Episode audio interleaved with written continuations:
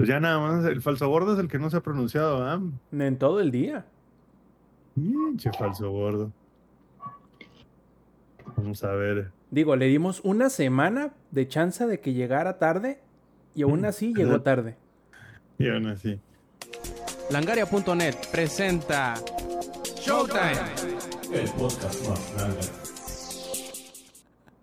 Hola y bienvenidos a la edición 244 del Showtime Podcast. Yo soy Roberto Sainz o Rob Sainz en Twitter y aunque no tuvimos una edición la semana pasada, pues lo repondremos esta vez con muchos de los temas que habríamos platicado en aquella ocasión, pero con renovados bríos en esta edición. Como podrán ver tenemos casa llena y antes de empezar con las presentaciones vamos a darles un ligerísimo y cortísimo resumen de lo que podrán escuchar esta noche, por ejemplo, el anuncio del Steam Deck de Valve, todo lo que hubo en el EA Play Live, eh, ¿Qué más? El rebautizo, por decirlo así, de Pro Evolution Soccer, la demanda y todos los problemas que han habido con Activision Blizzard de estos últimos días, eh, la oferta y los planes y los rumores de lo que se ha encontrado de la oferta de videojuegos por parte de Netflix, los problemas que ha dado con algunos eh, micro, microprocesadores, ¿no es cierto? Procesadores gráficos de parte de un MMO de Amazon que se llama New World y también algunos problemas que se están suscitando en la eShop para 3DS y para Wii U.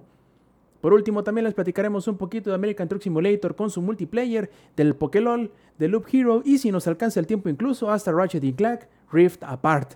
Ahora sí, y bueno, antes de darles la presentación, les recuerdo que si quieren participar en la grabación en vivo del Showtime Podcast pueden hacerlo todos los martes 8 y media de la noche de la CDMX por twitch.tv diagonal langaria y vaya que es en vivo como lo podrán constatar quienes están en la grabación de este Showtime Podcast en vivo. También les recuerdo que si nos quieren seguir en las redes sociales y seguir con la plática y con toda la interacción de lo que es el podcast durante toda la semana, pueden hacerlo siguiéndonos en nuestras redes sociales y nuestros canales de Twitch a través de langaria.net diagonal enlaces donde podrán encontrarlos todos esos enlaces. Ahora sí, pues pasemos a las presentaciones. Primero que nada tenemos ahí al ingenierillo que, bueno, a veces llega tarde, pero en esta ocasión parece que no influyó tanto que llegara tarde porque, bueno, hubieron otros retrasos de otras índole. Ingenierillo, ¿cómo estás? Pues aquí ya preocupado, güey, de que no sabíamos, güey, fíjate, todos cinco personas, güey, adultas, profesionales, güey, tratando de ver qué chingados pasaba aquí con esta, con esta entrega y nadie sabía. Y al final el buen botonazo nunca falla, güey, como dijo Bart Simpson, güey. Entonces ya, probó reiniciarlo. Ya probó reiniciando. Ay, jaló, a huevo. no, ya listos aquí ya para darlo todo, güey. Así es, el equivalente informático de darle un chingazo a la televisión para que prenda, pues es más o menos lo que hicimos aquí. Los que estuvieron en vivo pudieron constatarlo. Como también pueden constatar la presencia de Lady. ¿Cómo estás, viejo? Buenas noches. Es el típico. ¿Ya probaron darle un llega al CPU? Eso pasó. Tiene un nombre, by the way. Y es en serio, no es broma, se llama mantenimiento percusivo. Lo pueden encontrar en Google. Bueno, no es mame, no es mame. Lo, lo, vi en mi clase de mantenimiento industrial. Literalmente se llama mantenimiento percusivo al arte de darle un madrazo hasta que funcione. Ya a tu computadora le dices Rocky 4, ya está todo así. Pero, pero funciona. no, no, no, no, no le echen la culpa a mi computadora. El problema era Streamlabs. ¿Cómo es? If it dies, it dies.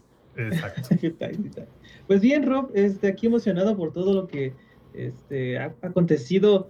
Uh, ¿Qué fue? Desde el miércoles de la semana pasada, o sea, desde el momento que no hicimos el podcast hasta ahorita, ha habido, se ha hecho una pequeña bolita de nieve, se ha hecho ya gigante y lo que va es de lo que vamos a hablar el día de hoy, entonces estoy muy, muy emocionado. Sí, solamente estaban esperando que confirmáramos que no íbamos a hacer podcast para que se viniera todo el pinche desmadre, ¿verdad, Sampi? ¿Cómo estás? El, el Eddie diciendo pequeña bolita de nieve y yo me imaginé a los héroes del silencio cantando avalancha. Así, así, se, así se les fue, ¿no? Así fueron las noticias de esta semana. Pues todo bien aquí, este, peleándome con, con, con, con Streamlabs. No con mi computadora, con Streamlabs.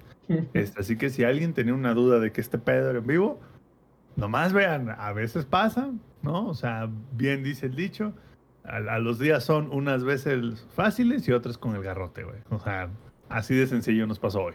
Pero todo bien, aquí, listo para esta edición 244 del Showtime Podcast que tiene más noticias que la CNN. Así es, y eso que esos vatos tienen noticias todo el perro día. Como también nosotros tenemos la presencia siempre bienvenida del Twitch Star más grande de este podcast. ¿Cómo andas, Lex? Buenas noches.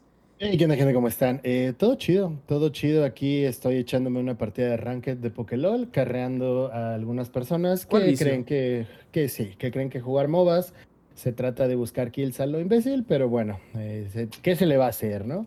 Y nada, emocionado, emocionado porque, amigos, hoy me vacunaron, me pusieron la primera dosis y no he muerto. Eh, no se me ha caído el brazo, entonces creo que está bastante bien. Acabo de cargar esta partida. eh, un gusto informarles. Y pues al rato les platico bien de qué va todo esto.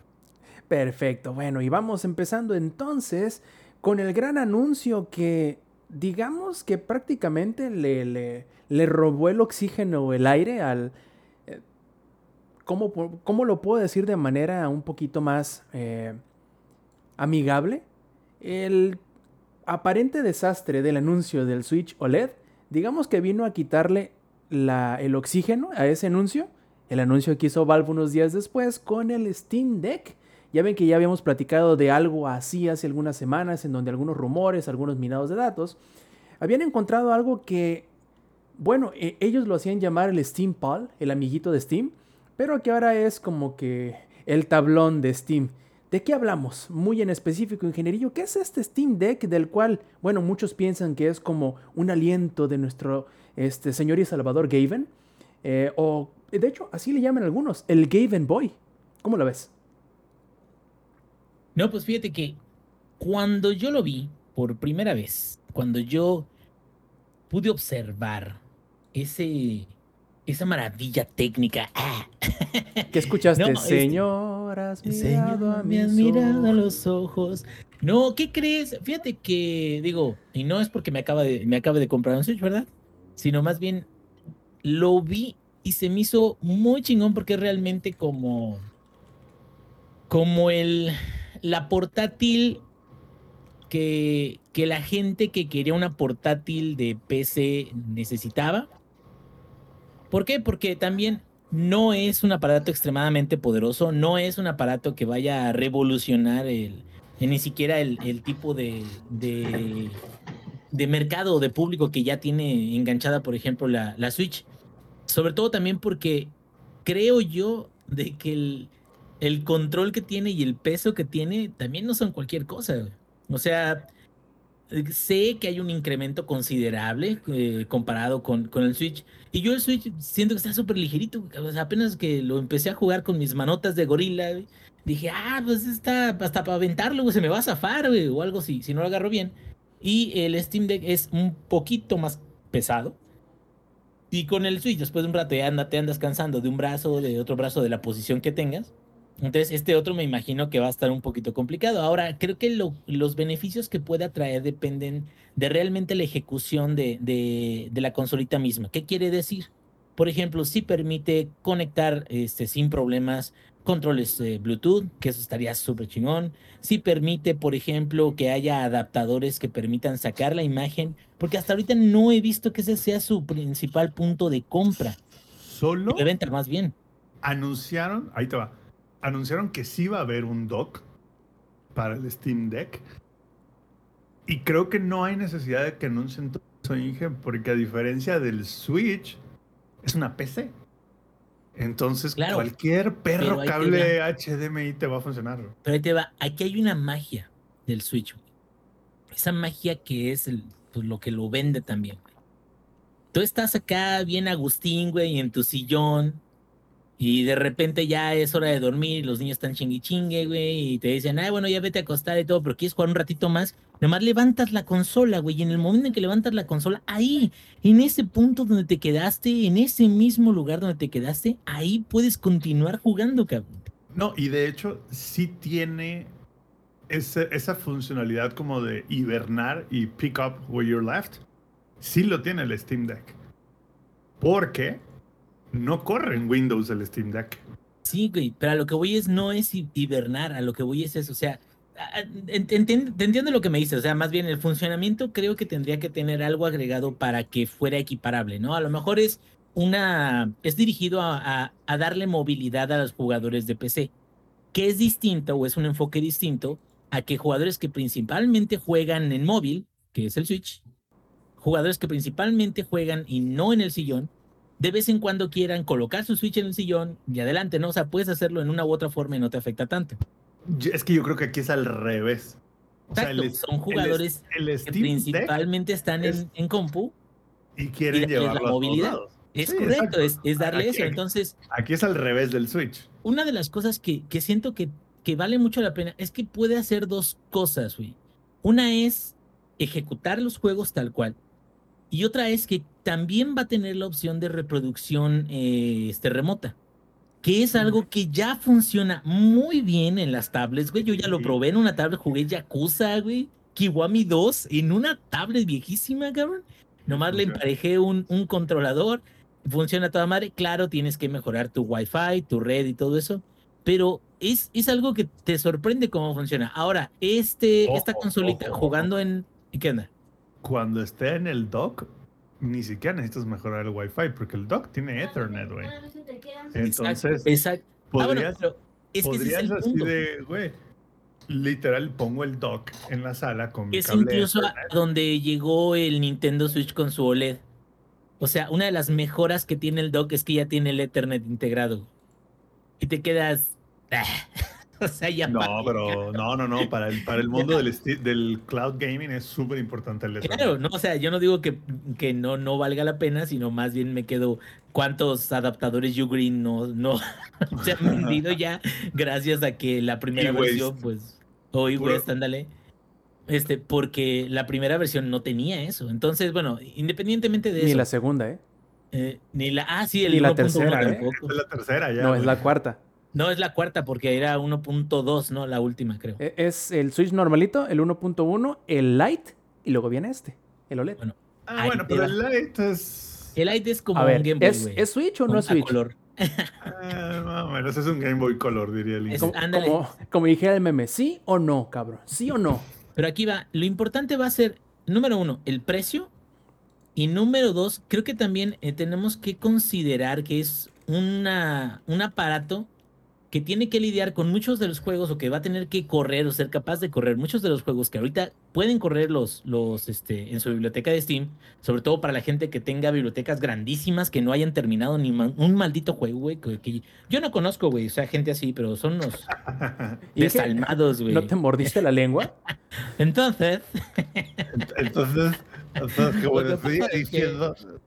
Eh, pero a lo que voy es esto.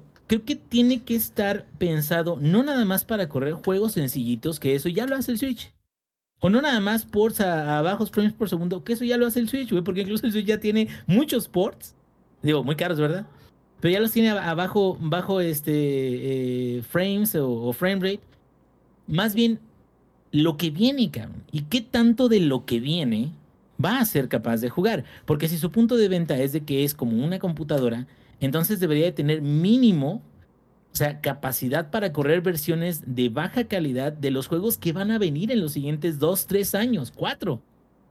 Y eso ver, ¿en creo que está muy cabrón. A ver, De hecho- un detallito ahí, ¿no? Hay que ser muy puntuales en decir que la consola va a venir en tres sabores. Va a pasar de 4.49 a 6.29 dólares, dependiendo cuál quieras. El primero va a venir con una 64. ganga. Ajá. El, el más barato viene con 64 este, gigabytes integradas eh, de, de almacenamiento. El- la segunda versión 256 en un SSD. Y eh, la tercera en 512, pero va a tener la, el puerto de la de los SSDs creo que son 2230 o 2320, no recuerdo, eh, que son la- las SSDs más, más cortitas, Más pequeñas. ajá, que tú podrás ponerle sin ningún problema. Si puedes comprarte el 64 y meterle uno de 2 teras sin ningún problema. Eh, la otra eh, trae una pantalla táctil de 7 pulgadas que correrá a 700, a lo 900p, equivalente a 720. Son 800p, pero ah, tú ponle que son 720.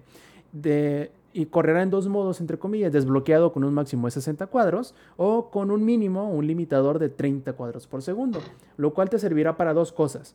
La primera, para alargar, el limitador, ¿no? Obviamente, para alargar la vida de la pila y obviamente hacer que los juegos corran mejor, porque sí es cierto, el, el hardware es un tanto, no voy a decir que anticuado, porque viene con, con el APU similar al Xbox Series X y PlayStation 5, pero reducido en su capacidad. Obviamente, no pueden meter ese desmadre de hardware en una cosa tan pequeña porque se les iba a derretir y iban a causar un Chernobyl en sus manos.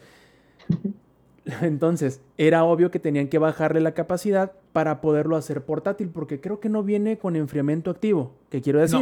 No, No, no, tiene un abanico, un abanico, no, un ventilador que ayude a, a- a- a enfriar la, la parte interna de la consola. Por lo tanto, el que sea 720p tiene sentido por, por estas dos No, cosas. Y de hecho, el, el hecho que sea 720p, porque yo estuve leyendo reviews, significa que, y en las palabras de la, de la gente que ya lo tiene en sus manos los prototipos, es que todos los juegos actuales que le han aventado lo puede jugar incluso a 60 FPS.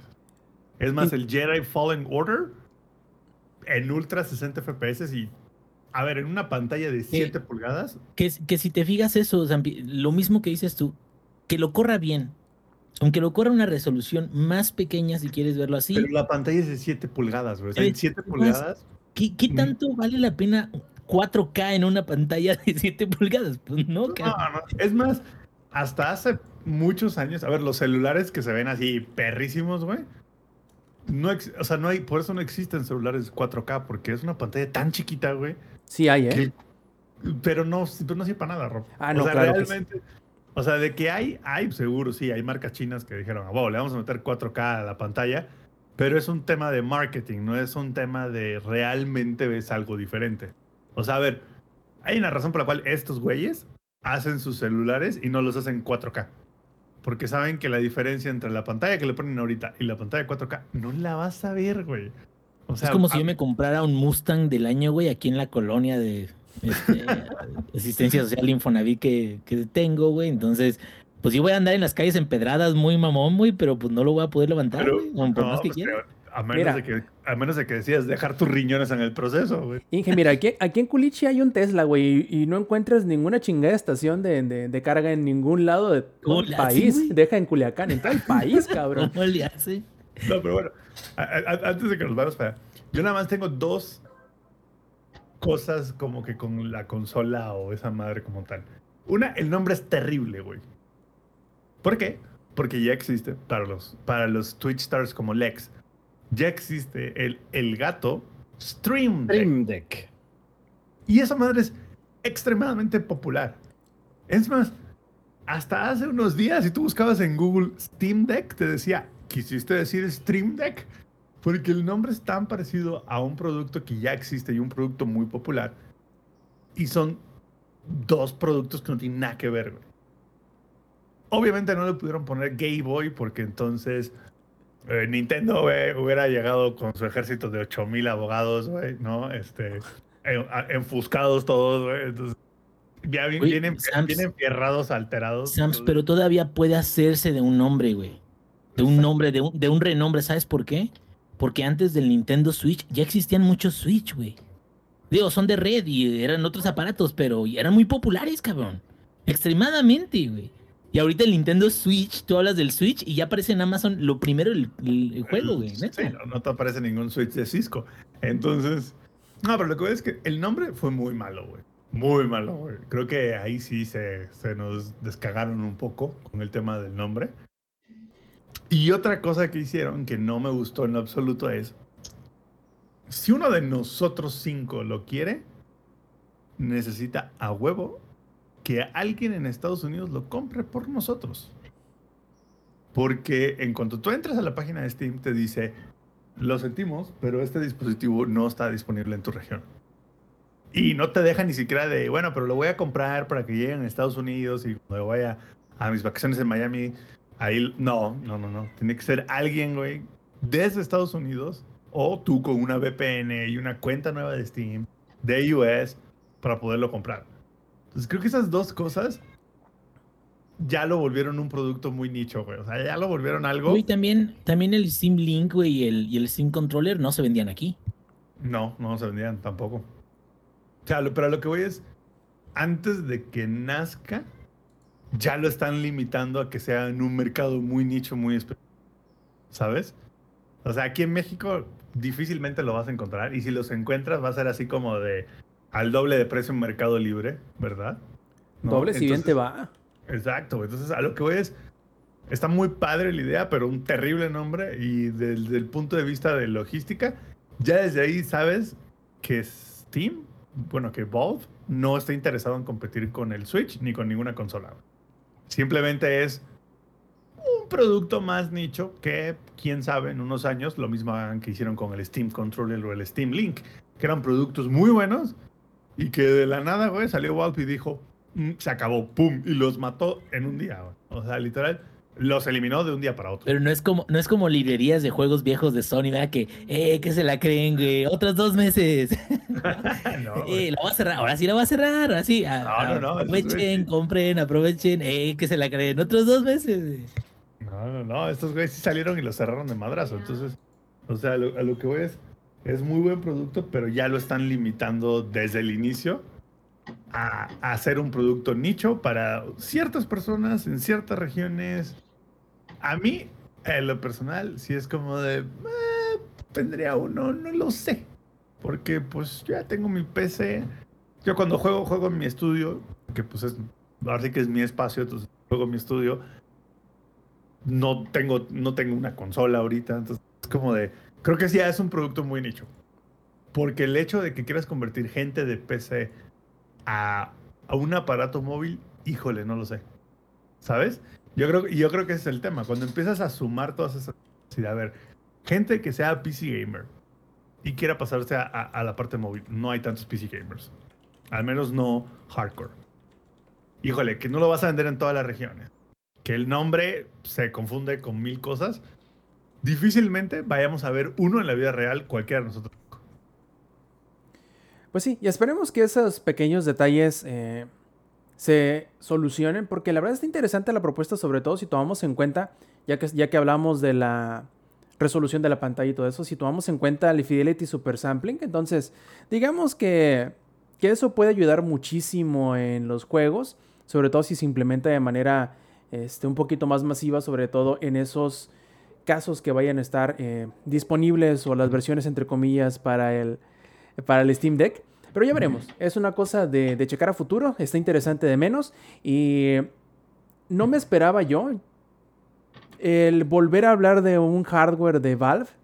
Sobre todo consola después del estrepitoso...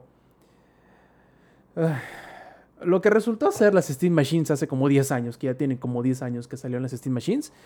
Y fue un total desastre. Poco tiene tanto tiempo de las Steam Machines. Tiene Sí, tanto tiempo. Ya tiene tanto Wow. tiempo. Bueno, de- dejemos de sentirnos viejos y hablemos, Eddie, del EA Play Live y cómo volveremos a volver al pasado con el modo portal de Battlefield 2024. ¿No? 42 quiero decir. 2042. Este, Eso. pues sí, am, a mí me tomó to- por total sorpresa el EA Play Live. Nada más desperté y fue como de, ya se acabó. Ni siquiera hicieron tanto, tanta noticia ni nada. Nada más había escuchado hace como un mes que EA iba a mostrar un poco del gameplay o iba a mostrar más cosas de Battlefield 2042 Oye, este, en julio. en la siguiente edición de EA Live va a ser EA Live. No hemos sido demandados por acoso sexual. Y ser- Y en letras, Y y, en letras más chiquitas todavía. Todavía. y ya, se acabó. Eso fue el EA Live del siguiente año. Um, y pues mostraron bastante, eh, varias cosas. eh, lo que más, nos gustó- bueno, a mí me gustó más fue el nuevo modo, o es que no se diría como un modo, sino lo que vas a poder hacer. Ah, lo mostraron como Battlefield Portal. Um, en este caso, vamos a poder, a través de nuestra computadora, o sea, no, no a través de los, serv- eh, juego en sí, sino a través de la computadora, vamos a poder crear nuestros propios modos de juego que involucren assets de Battlefield. ah, ¿Cuál era el Battlefield? Creo que desde. Bad Company 2 para acá. Ah, no, no, de hecho, desde antes. Es el de la Segunda Guerra Mundial. No el Battlefield 1 ni el Battlefield 5, no, sino el Old School, o sea, el Battlefield 1942, algo así. Sí, yo- según yo Ah. era el Bad Company 2 el más viejo, pero puedo estar equivocado. Es que se me fue, pero sí, es, involucra ese, o sea, el, el Battlefield, am, vamos a ponerle el de antaño, Bad Company 2 y Battlefield 3. Y aparte, y obviamente Battlefield 2042. Entonces vamos a poder involucrar esos tres, los assets de esos, de esos cuatro juegos, perdón, este, en un modo de juego, como nosotros querramos. Por ejemplo, estaban poniendo un modo que era, este, ¿no te acuerdas, Rob, en Battlefield 3? Los robotcitos que usabas para inhabilitar minas o joder a los O sabotear tanques los... y eso? Ajá. Ajá. 20 de esos contra un tanque. O sea, cosas totalmente ridículas a cosas un poquito más así de, ah, pues a ver qué tal se ve. Que eran cuatro este, soldados ya actuales, o sea, de 2042. Bueno, no, tan actuales, este, pero sí futuristas. Contra, creo, creo que era un escuadrón de 40 o de 20 jugadores de Battlefield ah, 1940, la Segunda Guerra Mundial y así, se pueden dar en la torre. O sea, le iban a dar casi completa libertad a los jugadores de crear su propio modo de juego. Y es totalmente gratis, o sea, viene incluido en Battlefield 2042, no se te necesita comprar absolutamente nada. Obviamente lo único es la, tener una licencia de, de Battlefield 2042 para poder jugar todo eso. Pero ustedes lo van a poder crear como ustedes quisiesen. Una cosa que sí dejaron en claro es que así como lleguen eh, los mapas, así van a quedarse. No, van a- no se va a poder modificar absolutamente nada. Ese sí es lo único que no se va a poder tocar. Pero todo lo demás se va a poder este, modificar. Am, también anunciaron que iban a regresar varios mapas de diferentes, este, de diferentes juegos. En este caso era, creo que eh, Caspian Border. Ahí lo tenía. Se van a regresar varios, no he confirmado todos los mapas que van a regresar, pero sí van a regresar algunos viejitos pero bonitos y que los rehicieron totalmente al, al nuevo motor gráfico. Entonces van a estar rehechos todos bien bonitos y van a tener su, no sé si se acuerdan qué es la Levolution. Levolution es um, cuando ciertas cosas pasaban en el mapa, ya sea que alguien activara una cuenta regresiva, este, ex- explotara todo y se cayeran las estructuras y modificara gr- gran parte del mapa, también va a estar. Y también otra cosa, lo que mostraron en 2042, este, los cambios climáticos, bueno, los, el huracanzote o tifón que va a pasar a través del mapa, también van a, va a estar presente en los nuevos mapas. Entonces, ah, yo sí estoy emocionado. Ah, creo que están respondiendo algunas de nuestras ah, incógnitas que platicamos hace unas semanas, que ¿qué le van a vender a los jugadores? O sea, un solo multiplayer y qué más, ¿no? Entonces están empezando a agregarle más cosas para, ya sea esas personas escépticas de, pues es que no tiene single player. No sé tú, Samper, que creo que quieres decir algo. ¿Qué, qué te pareció? Me caga este approach. Me caga este approach. Este approach Roblox Minecraft. Me corre la Roblox. madre, güey. Y te ríes porque sabes que es verdad, güey. O sea, a lo que voy es, a ver, banda, yo trabajo, tengo aquí mi casa, tengo cosas que hacer. Cuando yo voy a jugar Battlefield 2042, no voy a estar una hora definiendo un modo de juego y jugándole al verga en un modo de construcción. No, güey. Yo quiero entrar y empezar a jugar y ya. Y me estás diciendo que de los 60 dólares que quieren de mí, que no se los voy a dar, probablemente 20 lo quieran justificar de no tuvimos single player, pero tenemos este modo de juego que en la perra vida vas a usar porque no eres un niño de 14 años con tiempo indefinido para jugar. Eh, lo siento, ya, o sea, está padre lo que quieren hacer, Eddie, sí, pero es como, a ver, es como el modo Forge de Halo 3. Halo 3 me encanta, güey. Me encanta Halo. Y Lex ahorita no me dejará mentir. Es un gran juego. Pero quien se tomó en serio Halo 3 nunca usó modo Forge. Era para los niños. Muy de vez en cuando. Exacto, Era güey, para era- cotorrear, güey. Ahora, Exacto, espérate, Sampi. Imagínate, güey. Imagínate, estamos en el stream del, del Lex, jalando cientos y cientos de personas. Decimos, güey, va a ser una partida de comunidad. Vamos a jugar el squad de Langaria, cada uno trepado en, en, de este, en un tanque de, de monoplaza, en contra de toda la perrada que se nos quiera aventar, que van a ser puros este, soldados de la Segunda Guerra Mundial con lanzacohetes primitivos, güey. No lo vamos a hacer. ¿Sabes qué vamos a hacer? Panzerstrek. ¿Sabes qué, vamos- ¿Sabes qué vamos a hacer?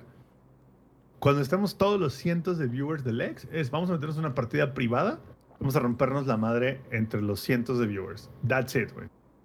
¿Por qué? Porque, güey, ese, esos modos de juego, y ya me está dando la razón en el, en el chat del stream, es para niños que tienen todo el perro día, güey, para estar jugando con todas las perras combinaciones del juego a ver qué sale, güey. Ojo, Yo- que no tiene nada de malo. Solamente No, creo no, que no, no solo estoy es. diciendo que es otro público, güey. Sí, justamente, no es el público mí- base del juego. A mí me caga la madre que quieran justificar el no tener un single player con esos modos de juegos que la neta, la neta, son modos, son cosas que les tardó 15 minutos de hacer. ¿Sabes?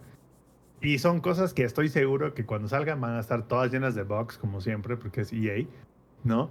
Entonces es como de, a mí no me, no me llama la atención en lo absoluto. Siento que es otro marketing stunt más, solo por llamar la atención.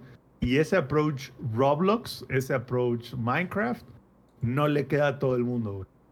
¿Sabes? O sea, no porque Roblox y Minecraft han sido muy populares, significa que todos los juegos le tienen que incluir algo de Roblox y Fortnite. ¿Sabes? Es más, antes de incluir ese modo, hubieran incluido algo estilo Battle Royale y lo hubieran entendido. Hubiera dicho, Lo intentaron. "Ah, Creo sé que lo dónde va". intentaron con sí. este, esa cosa. Lo intenté jugar. Este, no me vuelvan a obligar a, a jugar algo así. Horrible. Pero, Eh, bueno, esa- pero, esa es mi humilde opinión, que de humilde no tiene nada. pero igual es que sí tiene razón. Que se tratan de justificar de, de que en vez de que nosotros hagamos los, las- los modos, mejor ustedes háganlos. Para crear más contenido. Pero creo que eso también le da cierto cierta libertad a, obvia- obviamente a toda la comunidad, porque yo cuando estuve muy heavy en Battlefield 3 y Battlefield 4, la comunidad en verdad se pone muy heavy para, para las, para las, mm, ¿cómo se dice? Para las cosas, um, el contenido y todo eso, y cuando llegó lo del CTE, que fueron las pruebas de, um, ah, de balance y todo eso, o meter nuevos mapas, todo eso fue por la comunidad. Entonces siento que esto fue un pequeño gesto hacia la comunidad para crear todo el contenido que nosotros queramos. ¿Qué? Pero, pero, esto causa un problema que nosotros no vemos ahorita. Battlefield, a diferencia de los ejemplos que yo di, no tiene mil cientos de millones de jugadores. Entonces, tú al poner estos modos de juego, más los personalizados, más no sé qué, más, ¿sabes qué? Estás agarrando, esta es la comunidad de Battlefield y entiendo de que en 8000 pedazos, güey, de cinco jugadores para el modo personalizado. Y luego otros cinco jugadores van a querer no, y otros cinco jugadores van a querer no sé qué. Y otros a lo que voy es Call of Duty lo hizo muy bien en su momento. Call of Duty que hizo en su momento, y está hablando del último antes de que saliera Warzone, dijo, a ver, no vamos a poner 200 modos de juegos y 200 playlists de juegos, porque lo que vamos a hacer es que vamos a agarrar nuestra comunidad y la vamos a hacer añicos esparcidos entre los 200. Entonces, ¿para qué damos tanto desmadre? Mejor nosotros, con el feedback de la comunidad, definimos unos 10, 12 modos de juego que la gente quiere y vamos a concentrarnos en esos 10 o 12. Y de hecho, cuando salió el Call of Duty original, solo eran como 5 o 6 modos de juegos y los demás empezaron a entrar en rotaciones semanales y con el feedback de la gente los empezaron a meter. Entonces te digo, a ver, no es que esté mal que quieran tomar este approach de tú, you do it yourself. Solamente siento que, uno, es un, es un, un approach huevón. Y dos, es un approach no para todo el mundo. Y si te pones a pensar, siendo realmente estrictos, Battlefield no debería de jugarlo ningún chavillo de menos de 18 años. Es un juego que seguramente va a salir con un rating M. ¿Estamos de acuerdo o no? Entonces, si nos vamos por la estricta palabra, ningún chavillo de menos de 18 años debería jugar ese modo de juego. Y esos modos de juegos están hechos para gente que o les gusta el juego y es lo único que hacen todo el perro día, o son un chavillo de 14 años que no tiene que hacer más que ir a la escuela y después de la escuela tiene 10 horas para jugar, ¿no? Entonces, híjole, sé que es muy, o sea, es muy debatible y, y cr- y creo que nadie va a estar bien, ni tú ni yo, nadie está bien, simplemente son puntos de vistas. pero solo, o sea, entiendo que es como de, ah, sí, queremos darle como que paso a la comunidad, pero le vamos a dar paso a la comunidad haciéndonos huevones. En lugar de, vamos a darle paso a la comunidad escuchando el feedback de la comunidad y poniendo lo que la comunidad quiere. Y si tanto nos preocupamos por la comunidad, vamos a enfocarnos en tener un ecosistema para la comunidad que no esté dividida en cientos de pedazos everywhere, ¿sabes? Porque eso sí ha pasado con muchos juegos, que empiezan a meter modos y modos y mapas y mapas y cosas y cosas.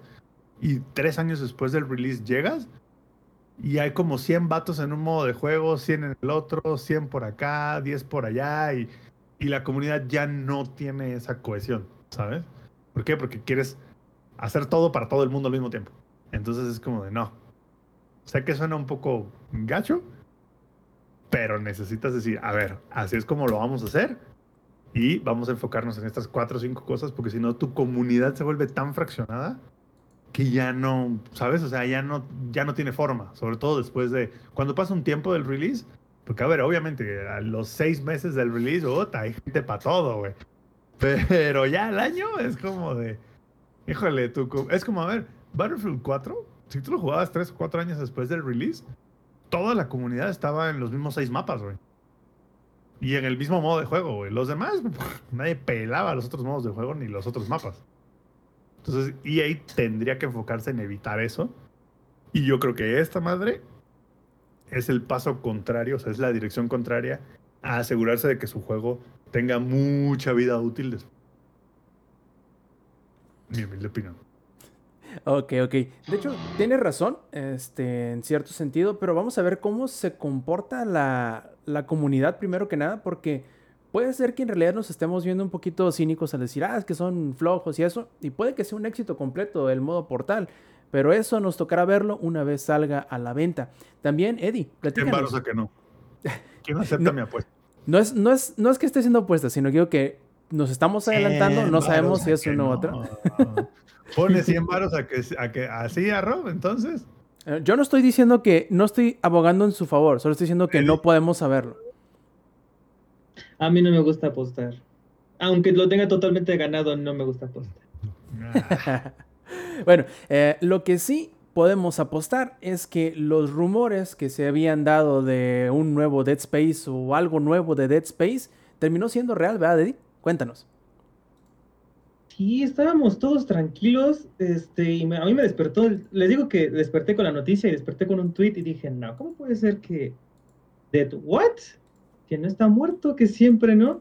la forma que lo anunciaron, la verdad, estuvo muy chido. Este, que hay algo, hay algo más por ahí en ese cuarto oscuro. Ok, ah, y ya resulta que es el Nishimura, este, el, la nave de de Dead Space. lo que sí tengo entendido, a no ser que me apedren ahorita, ¿es un remake o es un re... O sea, es el, es el Dead Space 1 vuelto a hacerlo otra vez, ¿verdad? O sea, todo original, ok. lo curioso de esto es que va a llegar... Volvemos a, mi punto, son huevones. Mira, supuestamente es un remake, pero nada nos... De lo que han dicho, nada nos asegura que es un remake uno a uno pueden hacer un Final Fantasy VII remakeazo con, con el de Dead Space, en el que sí empieza igualito, pero se empieza a mover algo distinto. O pueden hacer otro Mass Effect Trilogy. No, no sé, puede hacer, puede ser.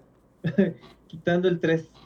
Pero al menos este sí es así como que utilizando motor nuevo, rehecho desde cero. No es nada más el, el hacerle un upscaling, ¿no? Bueno, supuestamente. Y, y bueno, va, a usar ahora el Frostbite. Entonces va a, ser, cosas diferentes ahí. Y otra cosa, va a ser exclusivo para la actual generación, ah, no next gen, o sea, actual generación, PlayStation 5, Xbox Series X, S y obviamente para PC. Ah, todavía no se dice para cuándo va a llegar, ni siquiera pusieron 2022 como fecha tentativa. Entonces, este, lo cual es bueno. ajá, no están apresurando nada. Más allá de eso, si la fecha ni siquiera está en el horizonte, significa que sí es un remake, remake, ¿sabes? De, güey, vamos a tomar el juego original, vamos a tomar todo lo bueno del juego original. Vamos a tomar las... am, bueno, no me atrevo a decir cosas malas del juego original. Era una obra de arte. Pero a lo que voy es, si no tiene un delivery date o un release date, significa que sí están realmente rehaciendo todo desde cero. Si hubieran dicho así de que sale en Holiday de 2021, como de puta. Cuatro texturas más y ahí está. Vámonos. Pero si se están tomando su tiempo, yo esperaría que entonces sí lo van a hacer bien, güey. O sea, sí lo van a hacer como que. En una de esas sí está hasta un reboot de la franquicia. Pues estaría bien, la verdad, un reboot. um, siento que un survival horror del espacio futurista, creo que. No- no- yo no me acuerdo de ningún otro más que Alien Isolation y eso no es, no es casi es- lo mismo, la verdad. Y es otra Es- perra obra de arte de Alien. Isolation. Ahora, si quieren peor- emocionarse un poquito, Eddie, lo es- este remake, reboot o lo que sea, lo está haciendo EA Motive. Que ustedes dicen, ¿y eso qué pedo? EA Motive fue lo que se convirtió los supervivientes de Visceral Games. Entonces, ya de menos algo debe de haber ahí que, vamos, ya sea que continúe con la... Iba a decir el prestigio, pero creo que no es el- el- la palabra correcta, pero como que continúe el espíritu de los primeros juegos, sí, que tenga el legado. ¿Quién sabe qué tantas manos o qué tantas personas de los que trabajaron con los juegos originales sigan todavía en Motive? Pero, bueno, de algo debe de contar, yo creo. Eddie. Pues, ojalá. Y yo estaba buscando de el, el estudio que dijiste, um, Motive, este, fue fundado por Jade Raymond. Y ahorita que diga qué cosa hizo Jade Raymond a este Samper, se le, va- se, se le va a mover todo su, su interior. Ah, ayudó a crear la franquicia de Assassin's Creed y Watch Dogs. Entonces, este, sí. Con lo que me dijiste, Antes de que Ubisoft las hiciera Ubisoft. antes de que hiciera ¿quién su rayo Ubisoft, Ubisoft Exacto, güey. ¿Quién no recuerda las épocas en lo que una cosa era Splinter Cell, otra cosa era Ghost Recon, otra cosa Assassin's Creed Rainbow Six. y, y Rainbow Six y nada que ver un juego con el otro? Hoy en día es una mezcolanza de open world, todos, ¿no? Incluyendo Far Cry, y simplemente es como una skin diferente, ¿no? ¿Quién no se acuerda de esos buenos días, güey? Cuando Ubisoft hacía juegos diferentes, no el mismo con diferentes skins. Lo he dicho. ¿Y Sí, tienes? um, Tiene sí, razón. dale. No, no, no, solamente iba a decir que sí, que tiene razón. La- parece, parece chiste, pero es anécdota, plebes. Eh, si no me Entonces- creen, plebes, dense una vuelta por la época que salió el Splinter Cell Blacklist.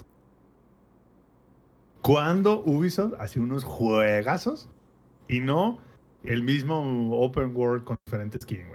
y creo que culpa de eso la tuvo Far Cry 3. El 3, yo creo que el 3 fue el que tuvo como que el mayor impacto en eso. Y el Assassin's Creed 3. Ahí fue donde ya se nos, se nos desbalanceó el pedo. Y también hablando de, de remakes, aunque bueno, este no, no es un tanto un remake, pero creo que sí no lo esperábamos. Sobre todo de cómo se anunció y el tipo de juego que será, es Grid Legends, ¿verdad, Eddie? Ay, no, este, eso sí fue como que no lo esperábamos que lo fueran a hacer así. Ah, porque yo, yo lo que me acordaba de Grid Legends, o más, más que nada, Grid, era como que su, am, su gran turismo, no gran turismo, sino que sus carreras GT, o sea, de carros modificados eh, para pista, de, de Codemasters.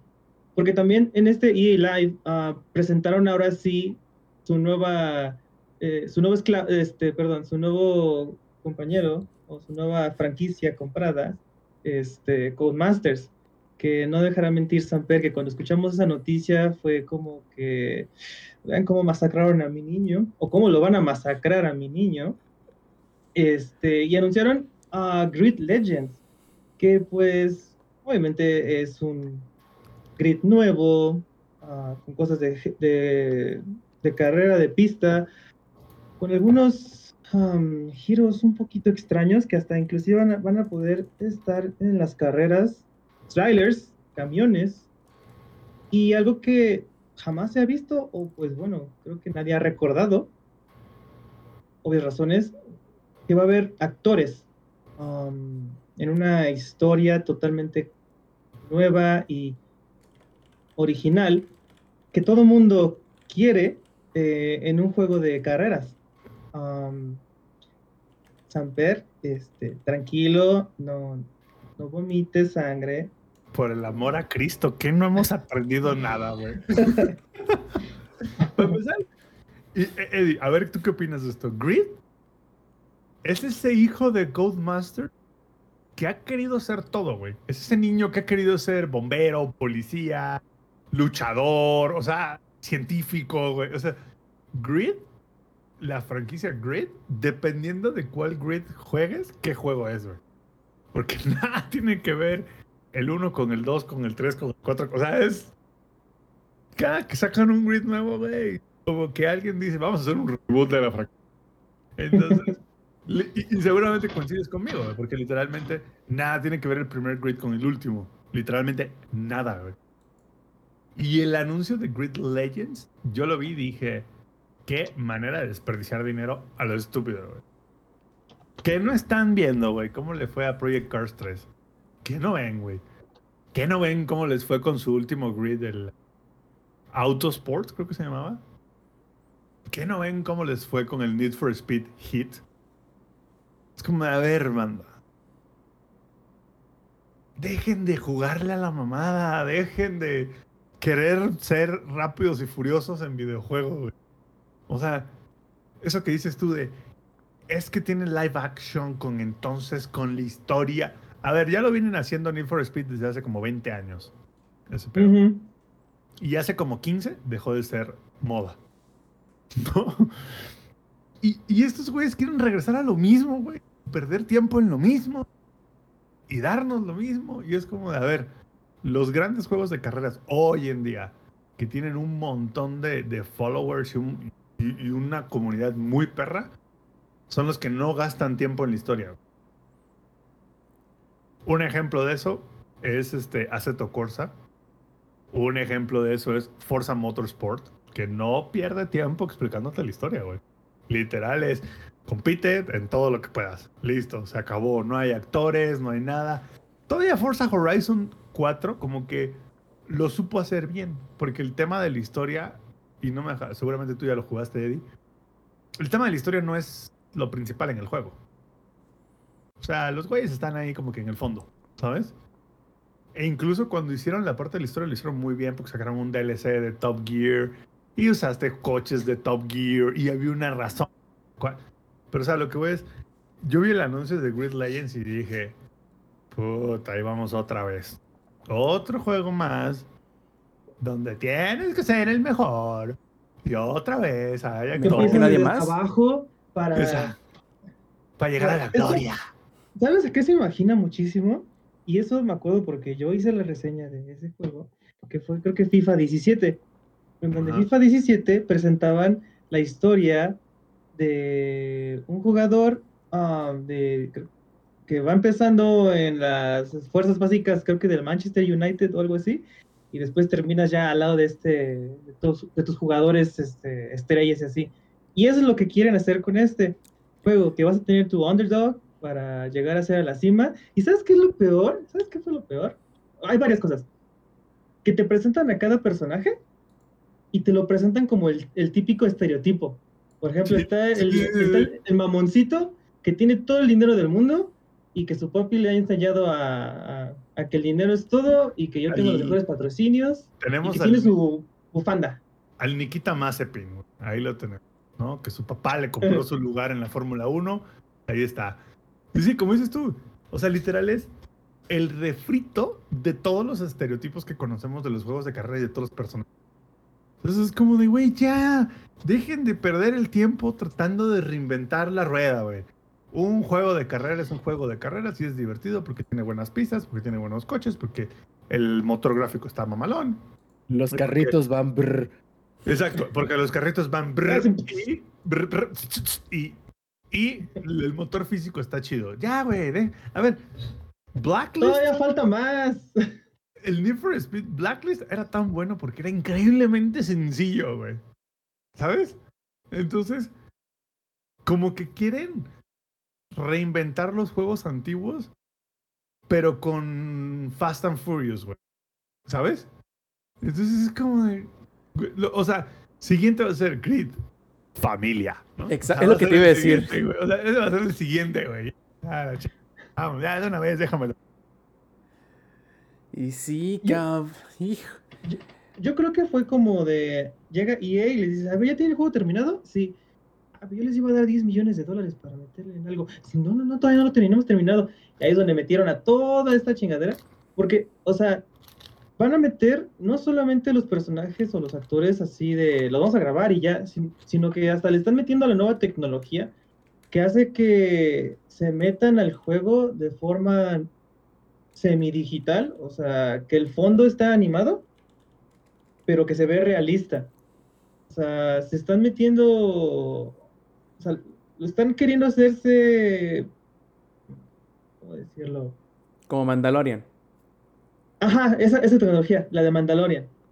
O sea, estaba viendo el detrás de cámara y no solamente es así cosas X, porque va a tener a dos que tres actores famosillos, por ejemplo, el de ah, Sex Education, eh, el chavo este afroamericano, tiene un nombre bastante peculiar. Bueno, él, él va a estar. Es el único, es el único. Todos los demás, no sé dónde lo sacaron, no sé dónde viene. Este... Pero ahí está.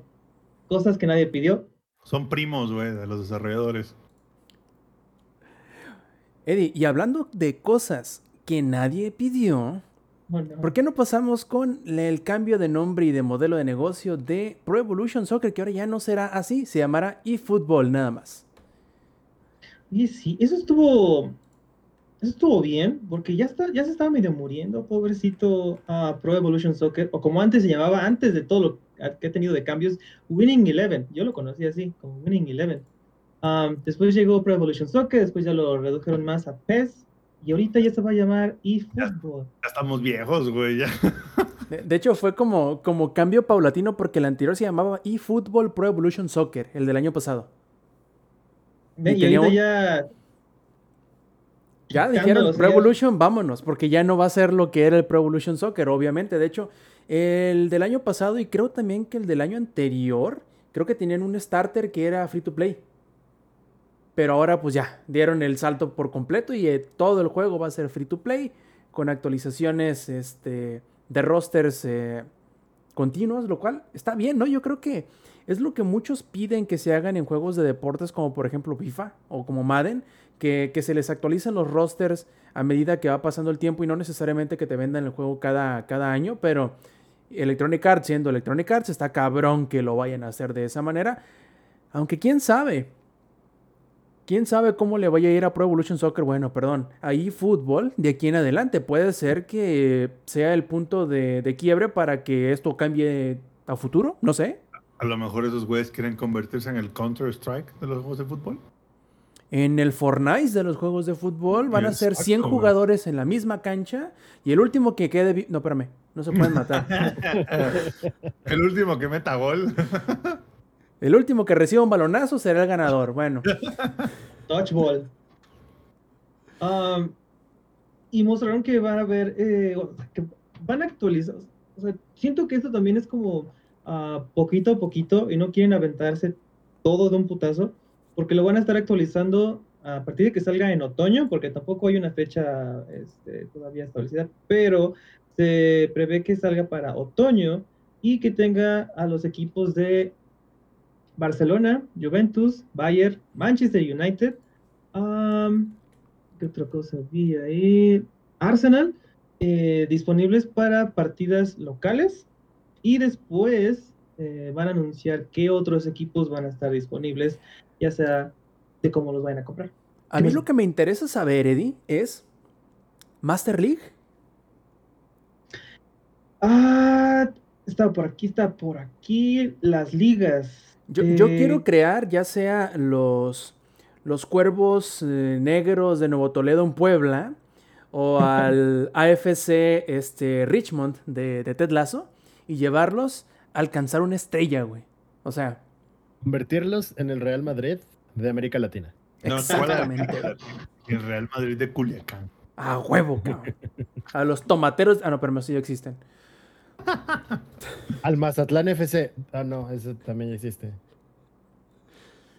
Dorados de. No, espérame, Ah, no, eso también. De hecho, acá en, el, acá en el chat nos dice, nos dice Licta Lore, que si será free to play, la neta sí le late jugarlo. Ven, ven, participen, chicos. Si quieren entrar a la participación de la grabación en vivo del Showtime Podcast, recuerden hacerlo todos los martes, 8 y media de la noche, hora de la CDMX, por twitch.tv diagonal langaria. Pero, Eddie, nos platicabas de Pro Evolution. Perdón, ah, chinga. Va a ser bien difícil decir, no decirle Pro Evolution Soccer a esta chingadera. Es como lo de la marca del banco, güey, o lo de las- la- el DF. Es algo así, o sea, va a ser DF eternamente, como le quieran decir ahora, pues ya no.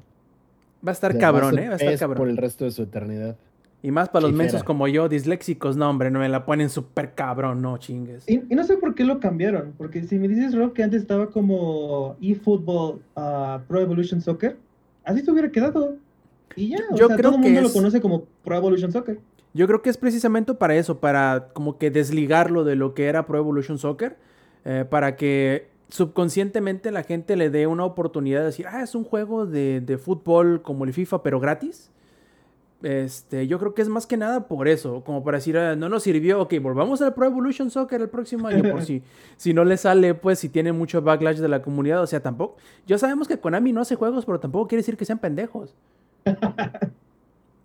creo, creo. Con que, al con que no metan al Hojima en la fórmula. Hablando de, qué bueno que lo mencionas, hablando de, no se acuerdan, pero Pro Evolution Soccer, ah, como antes era, este, usaba el Winning Fox. Engine. Ah, usaba el Fox Engine, o sea, el que usaba eh, Kojima con su este, Metal Gear Solid ah, Phantom Pain. Ese Pa- mismo, para, lo- para los del Conalep, el, el motor de la zorrita. el motor de la zorrita, que la verdad, no me dejarán mentir, estaba muy chido. Luego se sacaron unas comparativas de, este es el juego, esta es la vida real, ¿cuál, es, ver- cuál, cuál de los dos es? Y ni siquiera este, se alcanzaba a ver muy bien, o sea, estaba muy, muy padre. Y ahorita decidieron irse por la vieja confiable, la que todo el mundo usa y la que todo el mundo le sirve, que es el Unreal Engine. Entonces, se van a, van a hacer un nuevo motor gráfico. Para... O sea, sí va a haber Battle Royale de, de, de eFootball ya. Está, Ya está eso, ya. sí, obvio. Con, hasta y con gráficas del Fortnite.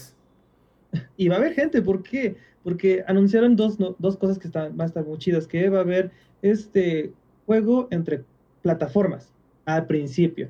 Sea, llegando, va a ser Play 4 contra Play 5, van a poder jugar. Xbox Series X y S contra los de Xbox One, van a estar ahí muy bien. Y después para eh, invierno, eh, piensan juntar las tres plataformas, o las tres Puta. compañías, por así decirlo. Algo que le ha tomado como Play 20 y años a, a EA hacer FIFA. Lo, lo van a intentar hacer a finales del año. O sea, todavía no dicen cuándo, pero dicen que eso es este, lo que se espera para finales del año. Y además que los de móvil, porque también van a- va a haber un... eh, se va, a- va a salir para, para celulares. Este, la Ese es el que más dinero les va a dar, güey. No dudes, Ujú. ¿eh? Claro. Sí.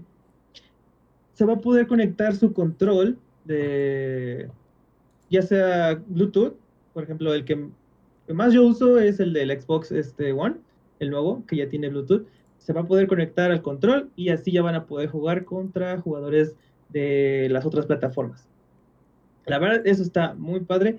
Otra cosa que no han anunciado y que obviamente todo es eh, en agosto, de hecho dicen que en agosto van a mencionar los nuevos modos, cuánto van a costar, porque siento que va a ser muy... am, lo van a vender en piezas, o sea, vas a poder comprar lo que tú quieras, este, pero siento que sí va a ser un poquito costoso, quién sabe cuánto va a ser, y además de los equipos que van a poner a la venta.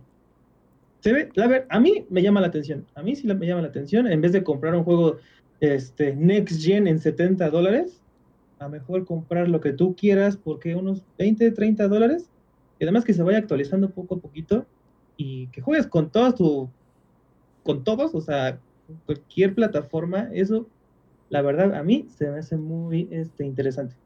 La verdad es que sí está, está muy chido lo, lo que está intentando hacer Konami con eFootball. Esperemos que le salga bien y pues de aquí para adelante. Ahora, pasemos al siguiente tema que a lo mejor a algunos les va a parecer un poquito engorroso o un poquito...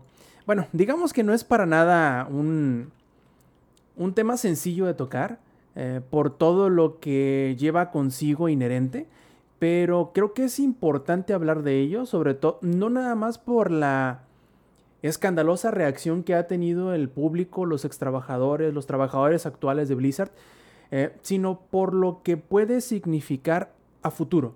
Primero que nada, aquí hablamos? Eh, la semana pasada, el gobierno de California anunció que estaría tomando acción legal en contra de Activision Blizzard debido a que tras una investigación interna de dos años en donde la compañía estuvo colaborando con ellos para, digamos, estudiar, analizar y ver eh, ciertos problemas o ciertos, ciertos alegatos de que, que, todavía es eso, ¿no? Son supuestos pero pues entre tantos supuestos, ahorita lo vamos a hablar, entre tantas cosas supuestas, digamos que bueno, chingamare ni a cuál irle, ¿no? Eh, supuestos eh, malos manejos, ¿en qué sentido? Abuso laboral, abuso sexual, incluso este suicidio durante un viaje empresarial. Y bueno, ah, es, es un cagadero, la verdad, lo que reveló supuestamente eh, esta investigación, eh, que son casos que han venido de años para atrás y algunos que no son tan viejos. Por ejemplo, revelan lo que llaman ellos una, una cultura como de, de fraternidad universitaria, en donde ciertas personas, ciertos trabajadores, ah, digo ciertos en, en, el sentido de que se dice son puros hombres los que caían en este tipo de actitudes, en donde tomaban en, el, en horarios de trabajo en la oficina y llegaban a terminar en, en un estado completamente este, inoperante, quedaban completamente borrachos. Eh, terminaban haciendo lo que denominan como el cubicle crawl, que si no se entiende es se metían bajo los escritorios y a gatas exploraban debajo de los escritorios, explícitamente o con, el, con la intención de hacerlo en los escritorios de trabajadoras. Y bueno, digamos que eso no es la actitud que nadie debe de tener en su trabajo. Obviamente, lo más, eh, lo más grave de todo este asunto es que aunque sí, Blizzard y Activision tienen años con sus mecanismos de eh, reporte eh, para atención de este tipo de actitudes digamos que inapropiadas, por decirlo menos, en el trabajo, pero también la investigación reveló que muchos de estos eh, mecanismos no estaban implantados de la manera tal que permitían eh, o que previnieran las em, represalias ante las víctimas. Vamos, si es una empresa en donde, no sé, por decir un número, el 90% de los trabajadores son hombres y el 10% de los trabajadores son mujeres, entonces es bien fácil encontrar quién fue el que puso el dedo en qué oficina, porque obviamente son la grandísima minoría. Y esto solamente lleva a que el abuso se magnifique debido a que las represalias son sencillísimas de llevar a cabo. El caso más grave es este que les digo en donde una trabajadora tenía una relación obviamente abusiva por parte de un mando superior. ¿A qué me refiero? A que tenían un, un amorío, por decirlo de alguna manera, de una trabajadora con su jefe.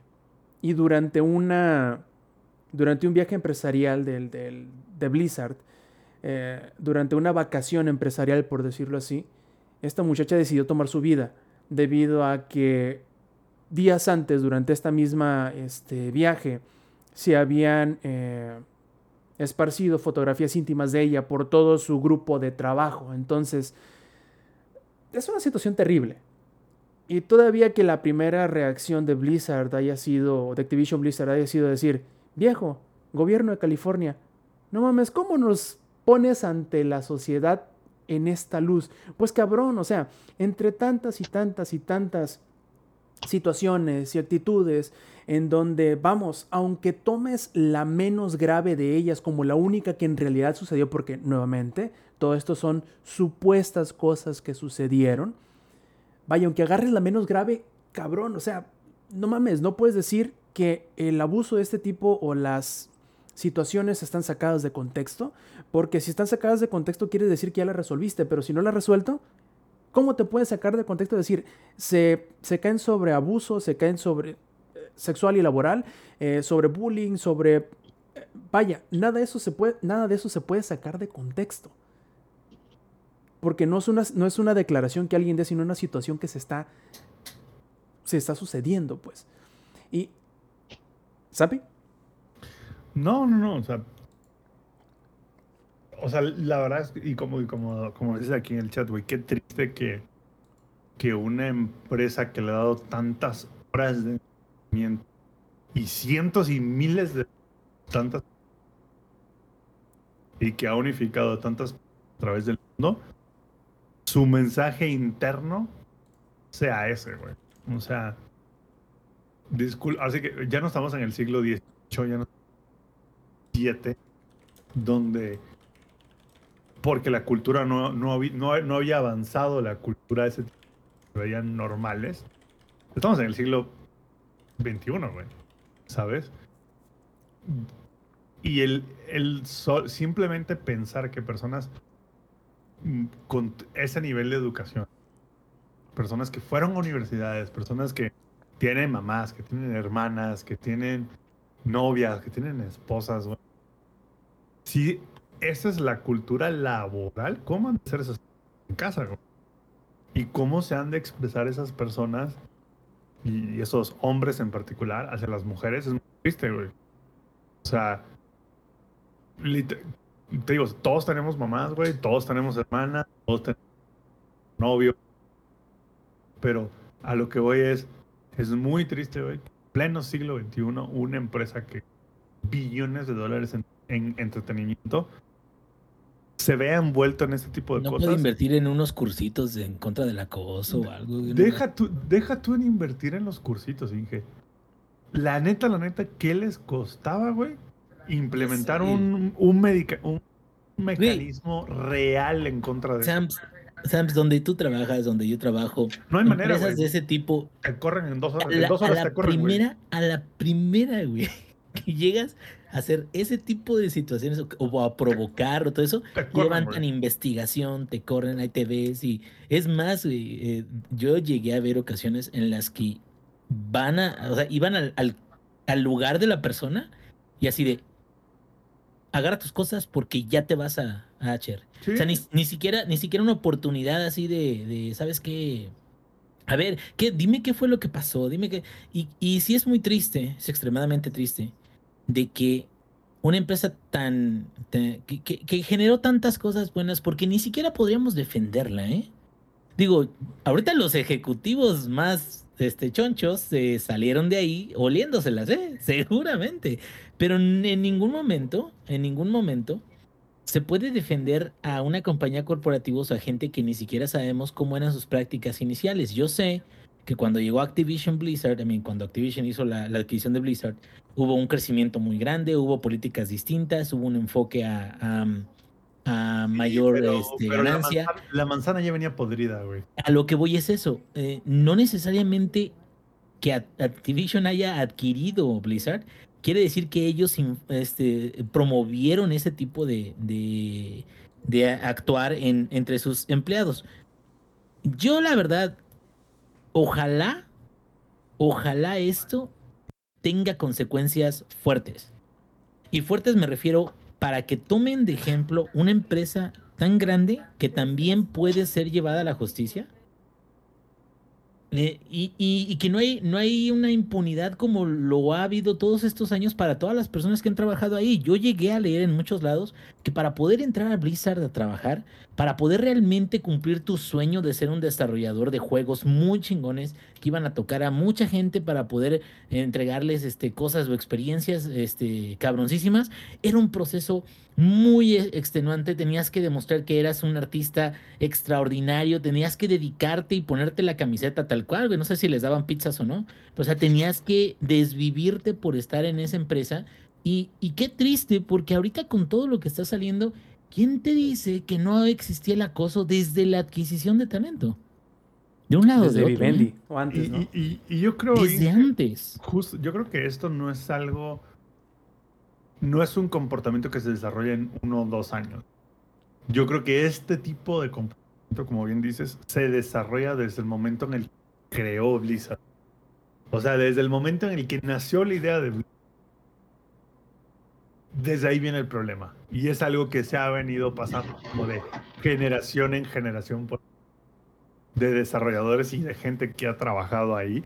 Y como bien dices, en las empresas, el Inge y yo hubo un tiempo que trabajamos en el mismo lugar los dos. Y literalmente no hay manera más fácil de que te corran a que tengas este tipo de falta. Podrás ser un pendejo, podrás cagarla muchas veces y no te corren. Pero el día que tengas una queja del tipo de las que ha tenido Activision Blizzard, ni te liquidan. Te corren de inmediato y te corren como dijo el Inge. Literal de que llegan y te dicen, vas, ya, es más. Sácale la que- verga. Ajá, sí, sácala a la Sí. verga. Ya te están esperando los de seguridad con el contrato en mano. No te vamos a liquidar y te vamos a correr porque son faltas graves. Antes, antes di que no te metemos al pinche bote. Justo. Exacto. Antes, Exacto. antes, antes no di que te llevamos. Ahora sí que a un, a un tema penal, güey. O sea, antes di. Que Debería hacerlo, ¿eh? Debería hacerlo. Bueno, de- depende del grado de la falta. A ver. Sí, sí, es una El- falta grave si no te dejan Sí, ir, cabrón. sí, sí, no, no. A ver, de los que yo conozco que han in- incurrido en ese tipo de faltas, no han sido tan graves. Tan graves en el sentido de no llegar al grado penal, pero sí graves en que in- ahora sí que no es un comportamiento propio de alguien educado y de alguien del siglo XXI, ¿no? Entonces, a lo que ves que en Blizzard, bien lo dijiste, y que esto no es un tema de que porque los adquirió Activision.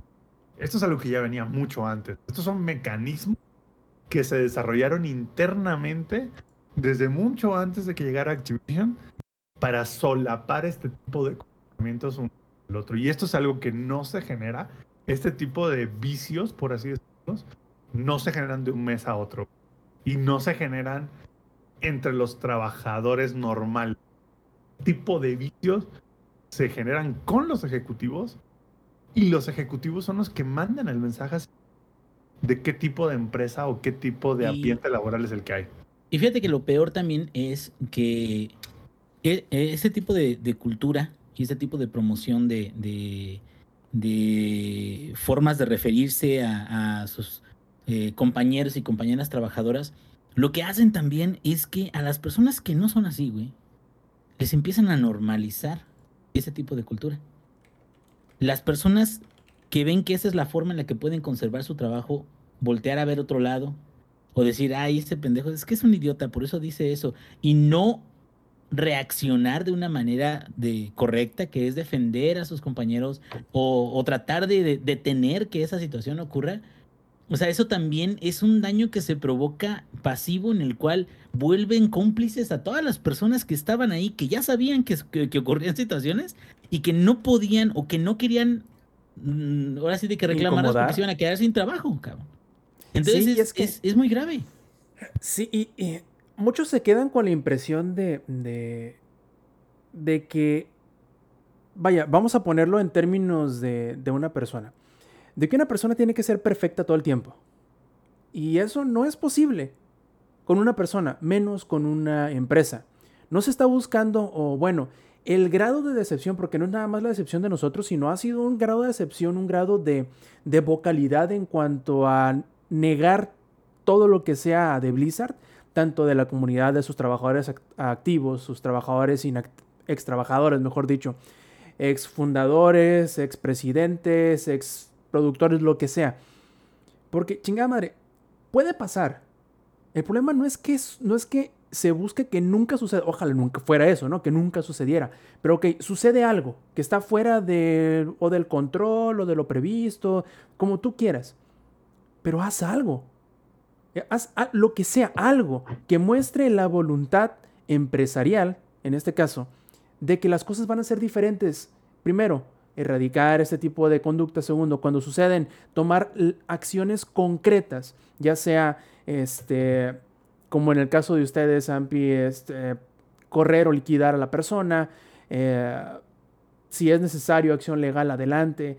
Eh, yo creo que el, paliativo ese de los cursos a, veces hace más mal que bien porque simplemente, ah, lo vamos a mandar a hacer un cursito y ya con eso se va a arreglar, ya con eso va a aprender, ya con eso va a ser una persona diferente.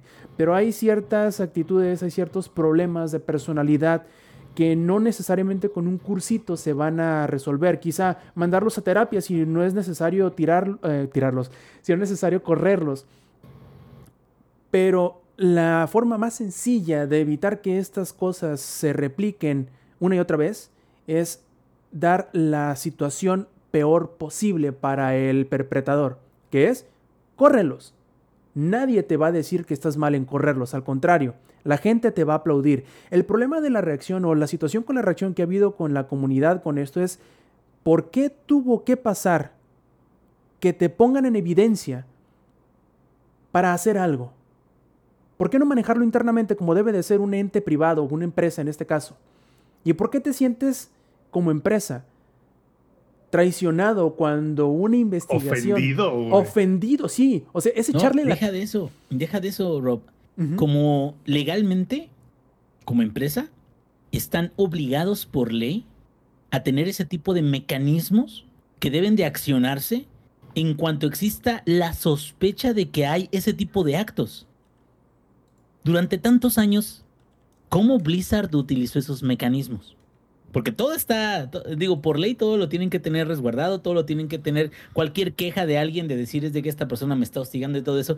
Y la forma de reaccionar de la misma empresa está registrada. O sea, si realmente esto se puede volver un tema fuerte, creo que hasta sí, sí apoyo que hasta se la lleve a la verga la empresa, la neta y, no me refiero en el aspecto de que a la gente le vaya mal, pero me refiero a tal cual el, corporativo, un corporativo que no apoya absolutamente nada a sus empleados y que fomente este tipo de situaciones.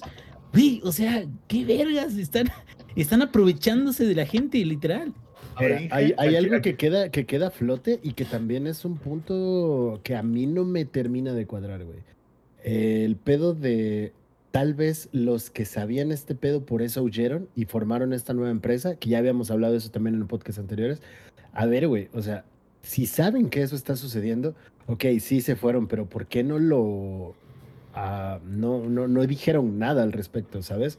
Porque eso también es un problema muy grave. No puedes permitir que cometan un delito al lado tuyo y cierras los ojos. Sobre todo si ya eres una... ¿qué? Es como de, ¿qué es lo peor que puede pasar? Que me corran, güey, yo ya me voy a ir. Al contrario, güey, hablas con, con, más fuerza y le das voz a esas personas que le están pasando de la verga, porque le están pasando de la verga, eh, y permites que, que, que toda esta basura siga sucediendo. Cuando puedes hacer algo, hay, hay, algo eh, que está en tus manos para hacer. Tal vez no vas a poder destruir al maldito imperialismo yankee, pero hay cosas que están dentro de nuestras manos. ¿Y cómo puedes mejorar la vida de las personas que están sufriendo esos abusos? Entonces, esto está en tus manos, hazlo. Y no lo hicieron. Y eso también es una red flag, güey. Ah, no sé, si los que se fueron también eran parte de o no, queda también ahí pendiente. ¿Por qué? Porque si una persona de las que se fue a este nuevo corporativo hubiera dicho algo y hubiera sancionado todo lo que pasaba, eh, tendrías otra, otra cuestión en mente, ¿no? En mi, en mi mente lo que pasa es, tal vez ellos estuvieron metidos también y por eso no dijeron nada. Sí, y e, ese tema de, de los... E, aunque se han ido o se... Creo que ellos serían primero. Porque el Inge y tú no me dejas en el tres hemos estado en el mismo corporativo. No pasa nada en los corporativos si, lo que, si los ejecutivos no lo y si los, los ejecutivos no ponen el Entonces, lo que estamos viendo es el ejemplo que dieron algunos en su y cómo eso influenció hacia abajo, cómo eso hizo cascada. Entonces, el me fui a otra empresa o acuerdo, como bien dijiste tú, es una, una excusa estúpida y dos, es, como dices, es un red flag. Y, y, y los ejecutivos tienen que ser los primeros en... Porque aunque ellos salgan y digan que nosotros no sabíamos, no es cierto. Nada pasa en corporativo si los ejecutivos no lo permiten. Si los ejecutivos no se hacen pendejos, no pasa, güey. Porque en el momento en el que aún llegara una queja en el y él dijera, esto no puede pasar, de inmediato se manda el ejemplo para demás y no pasa. Pero si a ellos les llega la queja y le hacen, eh, pues, pues ni es cierto, ¿no? O sea, ay, se me bajo el escritorio por broma. Ay, las fotos nomás eran para team building exercise, ¿no? O sea, ahí es cuando incurres y das el ejemplo a los demás que eso está ok, güey. Que tú como ejecutivo, tu mero chief, decides, está bien. Pero si tú como mero chief, en el momento en el que te enteras que tú como, como presidente de HR, por ejemplo, el momento en que te llega una de esas quejas, dices, ¿sabes qué? Vamos a darle con todo a todos los que estuvieron involucrados, mandas el ejemplo a los demás. Pero si te llega la queja y dices, eh, pues ahí luego lo que estás diciendo es a los demás, es de, güey, pues hagan lo que quieran, ¿sabes? O sea, está bien. Entonces, lo, al menos los ejecutivos debería de caerle todo el peso de la ley. Y para mala fortuna de Blizzard, esto pasó en California. Que California, dentro de los estados de Estados Unidos, les encanta ser los primeros en todo. Y no duden que quieran ser los primeros en, como dijo el Rob, dar el ejemplo con ellos. Ahí te va. Añadiendo lo de California, se, se, acaba de decir, creo que fue ayer o hoy, que el, día de mañana este, el campus de Irving, en California, va a dejar de laborar de 8 de la mañana a 2 de la tarde. O sea que el campus de Activision Blizzard se va a ir en solidaridad a, a, a las personas que le están pasando, que les está sucediendo todo esto. Y además, este, pusieron varias, varias demandas con esta huelga. O sea que ya se la están viendo súper, súper negras, este, si de por sí en el aspecto público, ahora interno, eh, si no nos van a hacer caso, porque esa, con esa carta fue como que nos vale madre, literal. Y ahorita es como que, ah, sí les vale madre, pues mira, ya tenemos el apoyo público en general, y aparte de los jugadores, ah, pues ahora vamos a hacerte este, un poquito más um, amargo de lo que está ya amargo, ah, te vas a ver feo, te vas a, te, vas, te vas a ver a cenizas todo esto. Y esto no solamente le está afectando a... ¿Qué pasó, Rafa? No, no, te iba a decir, para dejar más en claro, el campus de Irving, estamos hablando que es Blizzard HQ. O sea, Activision Blizzard Irving, que es Blizzard, tal cual, lo que conocemos como Blizzard. Literal. Justo estaba viendo los datos precisos, son 2.000 empleados que les van a decir, ahí se ven mañana. Sí, y de hecho, el, la reacción, te ha sido tan, pero tan violenta en el sentido de que, no violenta, dramática, creo, creo que sería el, término un poquito más correcto, que el, el, estudio, la parte que se encarga de World of Warcraft, tiene días sin trabajar. En el sentido de que el equipo está tan indignado con lo, no, no solo con lo que se reveló, sino con la primera respuesta, el bote pronto que dio el corporativo, que están en un, digamos, como en un estado de, de, de, de inoperabilidad. Eh, que ellos dicen, el contenido que, va, que iba a salir en los próximos meses ha, ha, ha, sido completamente, este, no caerá en el calendario que tenemos previsto debido a que pues tenemos días sin trabajar, porque no sabemos qué va, qué va a pasar. Tenemos que estar en, en, en, en solidaridad con nuestros compañeros y ex compañeros que sufrieron o que siguen sufriendo este tipo de, situaciones y la, la, comunidad está con ellos de World of Warcraft. Por ejemplo, han habido demostraciones o como le decimos aquí, han habido este, manifestaciones dentro de World of Warcraft en donde la gente eh, ha expresado su, digamos, su voluntad de una vez se les acabe el mes que tienen pagados. No van a volver a suscribirse sino hasta que se haga algo que en realidad marque diferencia Y han sido no decenas, no cientos, miles de jugadores. Y si tomamos en cuenta que Activision Blizzard ha sido, por no decir la única, pero las, de las poquísimas empresas que durante la pandemia, en lugar de tener más jugadores, perdió casi una tercera parte de sus jugadores activos. Es algo que obviamente les va a hacer notar, es algo que obviamente les va a afectar, en donde les duele que es en lo económico. Al no tener tantas suscripciones, al no tener eh, ese flujo de dinero que va entrando, va a, va a dar un mensaje bastante claro. Ahora, la comunidad también ha, reaccionado de manera, eh, como digo, dramática, eh, decidiendo no jugar, decidiendo eh, ser vocales en cuanto a su repudio ante la situación. Los medios, algunos medios están ya, tienen su política de no hablar de juegos de Blizzard, sí de la situación, pero no de juegos en específico de Blizzard. y bueno, es una situación por decirlo poco, trágica, porque ha sido una caída libre de Blizzard desde hace algunos meses, por no decir que años. ¿Y Sampi? ¿Y qué tal la hipocresía de tener en su estatua, ahí en, el Edge Quarter de, una estatua de World abajo? Qué perra hipocresía, güey. O sea, qué perra hipocresía que eso lo tengas literalmente un monumento diciendo, tomas en cuenta todas las voces de todo y que internamente es, resulta que eres un, así que un puerco, ¿no? Porque aparte, el tema de la demanda no es a mujeres, sino por raza. Entonces, obviamente lo más pero se extiende más allá. O sea, a las mujeres, se extiende así, dependiendo del color de tu piel y tu raza, y no se diga si se combinaba que eras mujer de color, feria. Sí, no, está cabrón, es una situación bien, bien grave, bien grave, ¿no? Saliendo lo, lo norteño, Iñor muy grave. Señor. muy grave. Yo creo que, más, yo creo que trágico, trágico realmente para las personas que fueron afectadas. Claro lo que de sí. La, lo, de, lo de la empresa, lo hemos hablado ya varios podcasts, durante varios podcasts.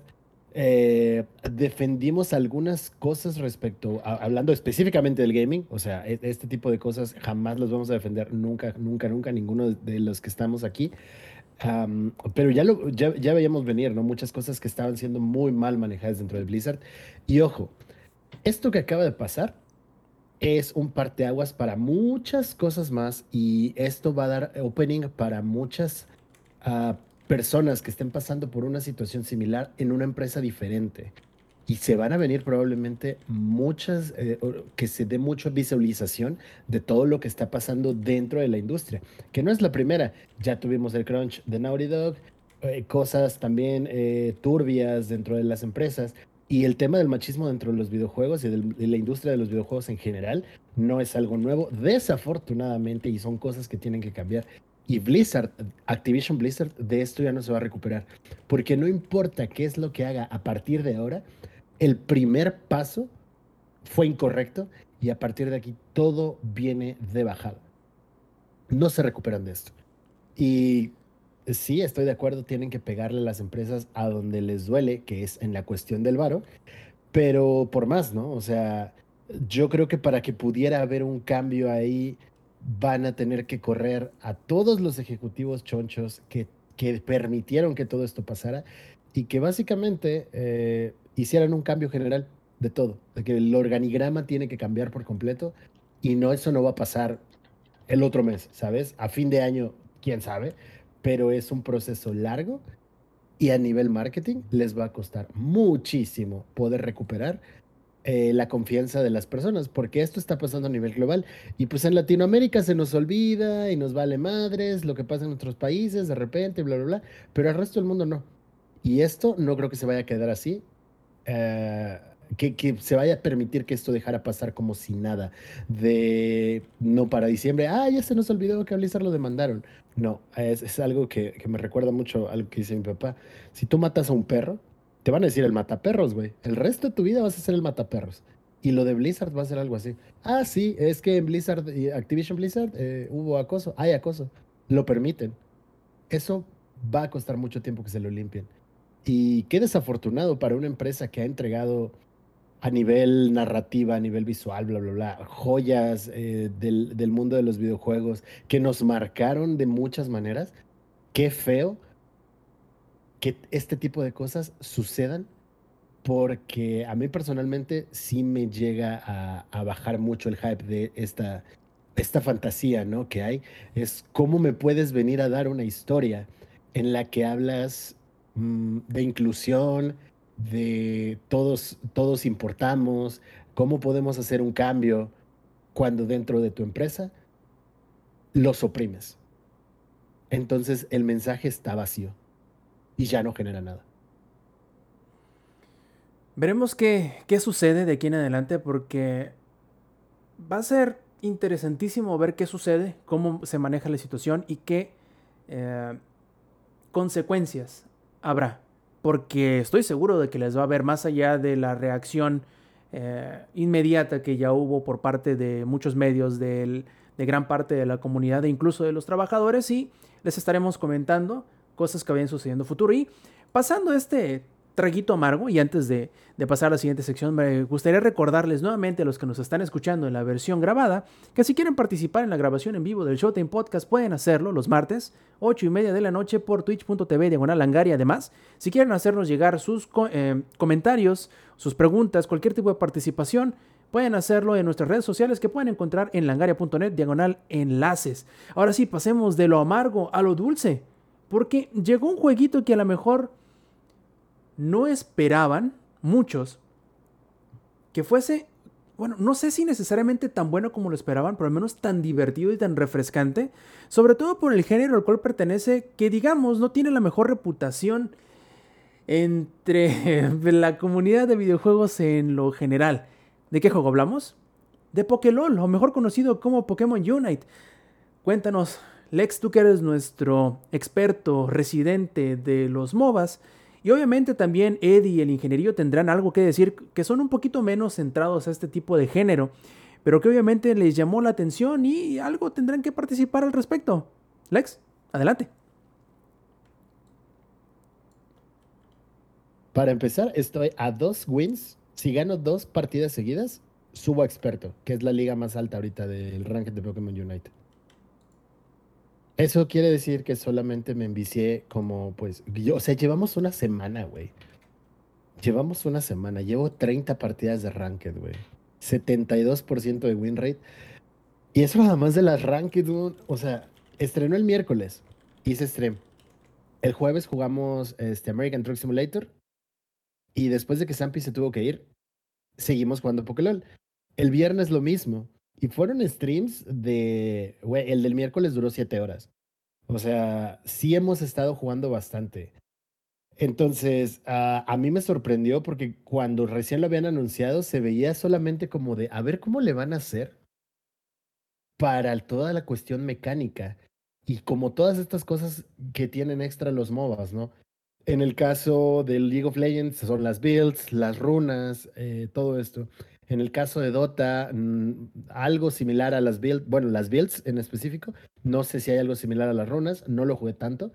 En el Heroes of the Storm están las builds de los talentos y aquí en, en el Pokélol está algo similar a lo que hace Heroes of the Storm. Se evita el problema de los objetos porque sinceramente sería algo muy complicado, sobre todo para la audiencia a la que realmente va dirigida, que se supone que es pues para no sé, personas 10, 12, 13, 14 años, que es más, más complicado, ¿no? Sobre todo en una consola como lo es el Switch, llevar todo este tipo de cosas y te lo llevan de una manera similar. Tienes para elegir dos movimientos, eliges uno u otro y sobre eso vas construyendo.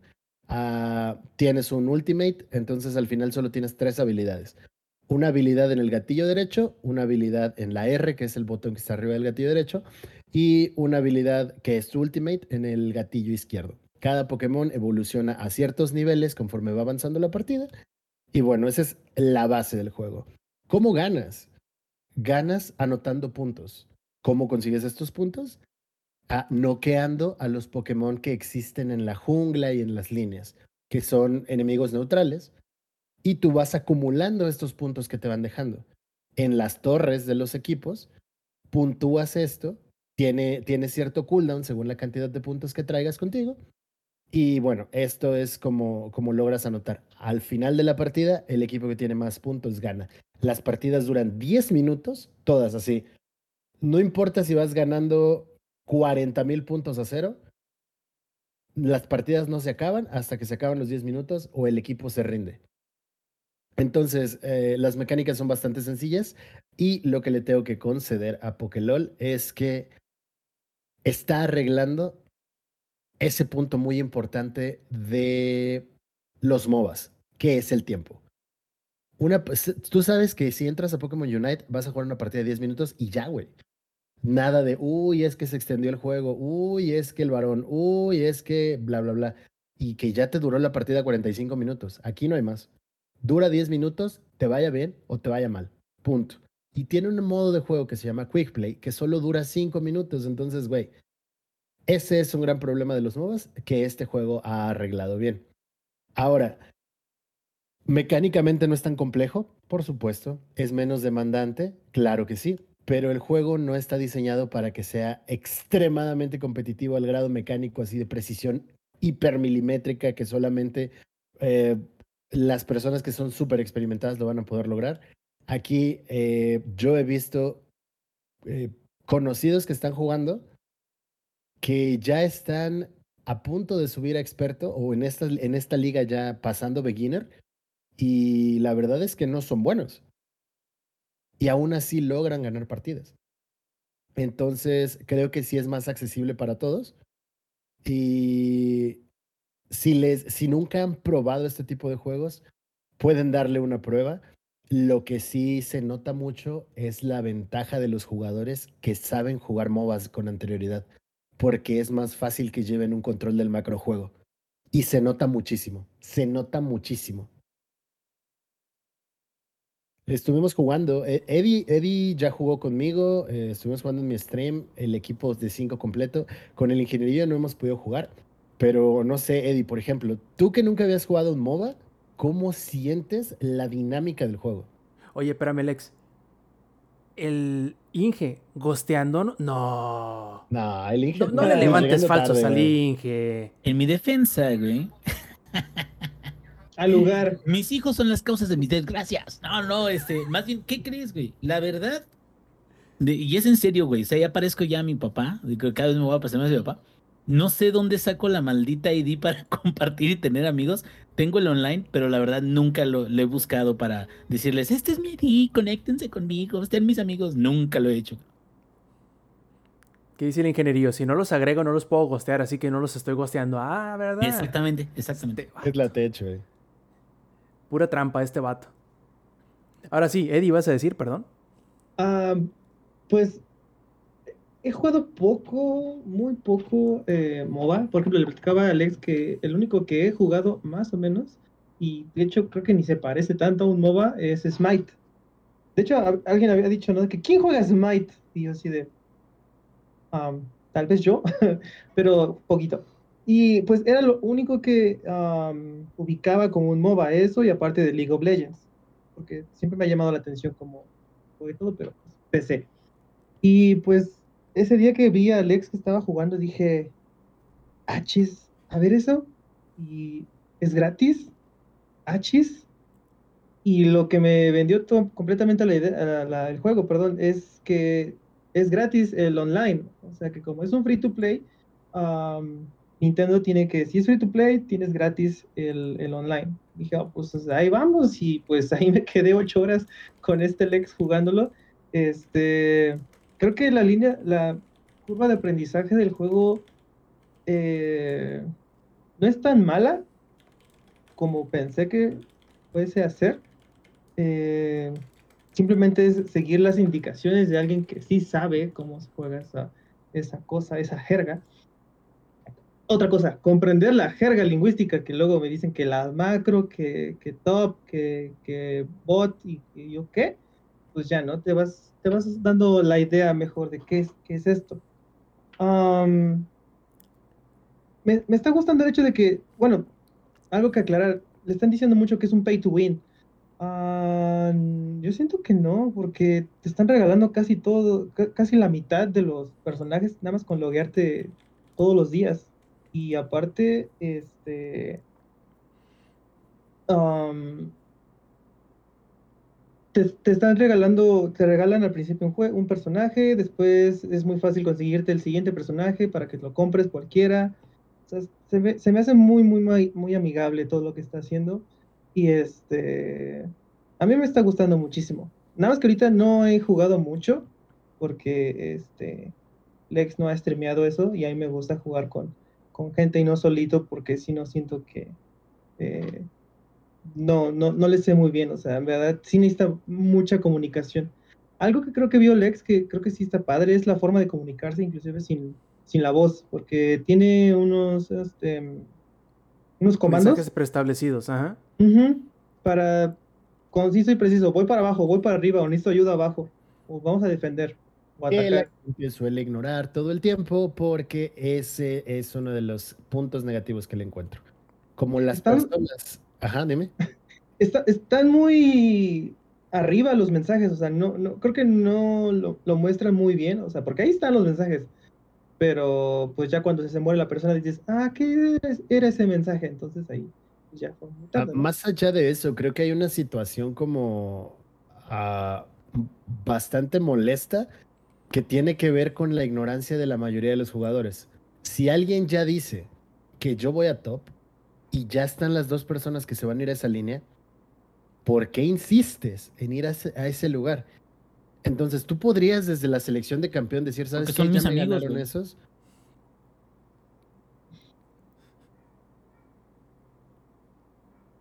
Podrías No. desde la selección de campeón simplemente ajustar lo que vas a jugar para evitarle a la molestia a los demás. Porque aquí una persona, una persona haciendo una play mal una vez, te tira la partida. Y eso ya lo noté y lo- me tocó en ranked, güey. Y me frustré y eh, no, no, fue, fue, fue horrible. Fue horrible, no quiero recordarlo porque me pone mal, porque desafortunadamente, como traigo nociones de cómo se juegan los MOBAs, quisiera esperar que si están en Ranked, en esa liga, a punto de llegar experto, es porque ya tienes nociones del juego.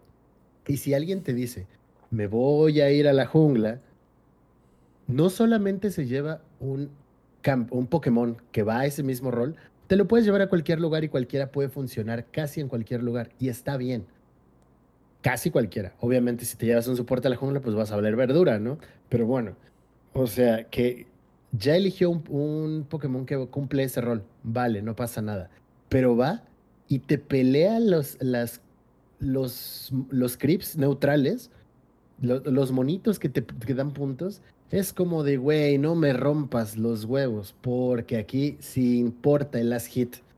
El último Pokémon que le pega el último golpe al enemigo neutral es el que se lleva los puntos y es el que se lleva mayor cantidad de la experiencia. Y este es un juego en el que si te quedas un nivel abajo, te puede costar ya toda la partida. Así una entrada mal en early game y te comen, te hacen el efecto bola de nieve de ya le diste una kill, ya te subió un nivel y te empiezan a divear y te divean y te matan y te matan y te puntúan y ya nada más te quieres hacer bolita y llorar y te echas para atrás. Está cagado porque el juego sí está muy desbalanceado, porque sucede eso, pero también te puede suceder que tú estés haciendo eso, que tú los estés estompeando y los estés echando hacia atrás, pero te roban el Zapdos por cualquier razón, que es el objetivo más grande del juego, que es como un Baron Nashor en League of Legends, ya te dan toda la vuelta así por completo, porque está muy desbalanceado. El, ese objetivo no está diseñado como si lo logras controlar de manera, de buena manera, te asegura la victoria o, o termina de, de asegurarte la victoria si vas ganando o te da esa posibilidad de remontada. No, es el que lo hace va a ganar. He visto, Alex, pasado, ajá, he visto, Alex, que, que, que es mejor si vas ganando que No lo, lo protejas, más no intentes hacerlo. Y si vas perdiendo, intentes hacerlo aunque te cueste la vida, porque si lo haces, ya no voy a decir que ganaste, pero te va a dar mucha oportunidad de devolverte. Entonces, yo creo que a veces la, el hambre de decir, estamos ganando, vamos a hacerlo, no necesariamente es lo ideal porque o te sobreextiendes o te separas demasiado o lo que sea, y ahí le das la oportunidad al, al enemigo. Lo que sí me gustaría preguntarte, porque no me he metido en, en- en el modo ranked, ¿qué diferencia hay en cuanto a las partidas normales? Porque ya ves que normalmente el modo rankeado, vaya, en otros MOBAs, incluye eh, baneo, incluye eh, otras mecánicas que no necesariamente las partidas de juego rápido o las partidas rápidas eh, tienen. ¿Qué diferencia hay? No hay absolutamente ninguna diferencia. Y eso es algo que también está mal en un entorno competitivo. Entiendo que pretendas que tu juego no sea hard competitive como Dota, como LOL, como Heroes of the Storm, que ya, pues, ya lo vamos a dar totalmente por muerto a Heroes, ni modo. Em, el ambiente competitivo, ¿qué es lo que hace? Ah, si el otro lado está eligiendo este Pokémon, yo tengo la oportunidad de contrarrestarlo de alguna forma con mi pick. Yo voy a elegir a alguien que sea su counter, cosas por el estilo. Aquí no. Aquí es blind pick, es- eliges a ciegas y llegas, ni siquiera hay un orden, ¿sabes? O sea, no es como de, ah, bueno, ¿sabes qué? Al que tenga el mejor rango de esta partida, vamos a dejarlo que elija primero. Y una vez que él elija, elige el siguiente. Y elige el siguiente y elige el siguiente. No. Es lo mismo que una partida normal. Llegas, te peleas por ser ahora, porque ser ahora es el Pokémon más fuerte del juego. Y si lo sabes aprender, eres casi capaz de cargar todas las partidas. Y se los digo porque tengo 72% de win rate. Aprendiendo a usar a un solo Pokémon, lo cual indica que el juego está desbalanceado. Te peleas por agarrarlo. Y si te lo ganaron, cruzas los dedos porque el que lo use vaya a acarrear y tú tratas de jugar el siguiente mejor Pokémon que tengas. Y si logras agarrar a ser ahora, cruzas los dedos porque alguien no quiera ir a la misma línea que tú con otro Pokémon. Y si eso no sucede, cruzas los dedos para que alguien lleve un tanque. Y si eso no sucede, cruzas los dedos para que al menos todos que llevaron Pokémon de ataque estompeen sus líneas y ganen. Pero el juego está muy, muy, muy desbalanceado por cosas así. Y eso no se puede permitir en un ambiente competitivo. ¿Tú crees, Porque- Lex, que, que abrieron modo competitivo nada más para no tener ese pendiente o esa tachita? Ah, sí, porque tan es así que incluso dentro de las misiones diarias hay rankea tres veces, gana seis rankeds y eso está motivando a mucha gente a rankear. Y algo que yo aprendí a la mala en League of Legends es que llegues al nivel que te permite entrar a clasificatorias no es una indicación de que tengas que hacerlo. Y, sobre, y este es, un consejo que les doy sobre todo, sobre todo a los jugadores novatos. ¿Para qué vas a rankear? ¿Para cumplir tus misiones? Ok, vale, está bien. Solo considera que va a ser muy probable que te quedes atorado en ligas bajas. Porque cuando ya tienes nociones del juego, obviamente va a ser más fácil que carrees, porque sabes por dónde moverte, sabes cómo hacer tus rotaciones, sabes cuáles son los objetivos principales, sabes cuándo pelear y cuándo no pelear, y, eso es el problema de los MOBAs. Y es por eso que los MOBAs suelen tener curvas de aprendizaje muy altas. No es el caso mecánico de, de Pokémon Unite, porque he visto gente que nunca había jugado MOBA y que puede jugar bien este juego. ah, como dijo Eddie, ¿no? Siempre y cuando haya alguien que te esté guiando. Y eventualmente tú vas a poder ser quien guíe a los demás. Pero va a ser más difícil si nunca habías tenido esta experiencia de juego anteriormente. Entonces, ah, para los jugadores novatos, yo sí les recomiendo que sigan jugando y que dominen al menos dos héroes, dos, dos Pokémon. Porque como no hay un sistema de yo elijo primero, yo elijo después, tal vez les van a tomar a su main, tal vez les van a ganar a su Pokémon principal. Y e imagínate que te vas a Ranked sabiendo jugar un Pokémon Oye, y te lo ganan. ¿Qué haces? Hijo. Yo, yo tengo una, gra- una gran queja contra Pokélol. Y no, no tiene nada que ver con, con las mecánicas, el desbalance y todo eso. Mi gran queja es lo terrible que es la pantalla de selección de, de Pokémon. Es horrible. Se traba, horrible. Exacto, horrible. e- ese es el gran problema. ¿Por qué, ¿Por qué te cargan el Pokémon cuando estás moviendo? Que te lo carguen ya que lo seleccionas. ¿Por qué te cambian el modelo si eso hace que se detenga por medio segundo, un segundo? Otra cosa, Es- te- se supone que te da a escoger un personaje, ¿no? Como tu favorito. ¿Por qué no cuando estás en la selección de personaje ya está tu Pokémon favorito?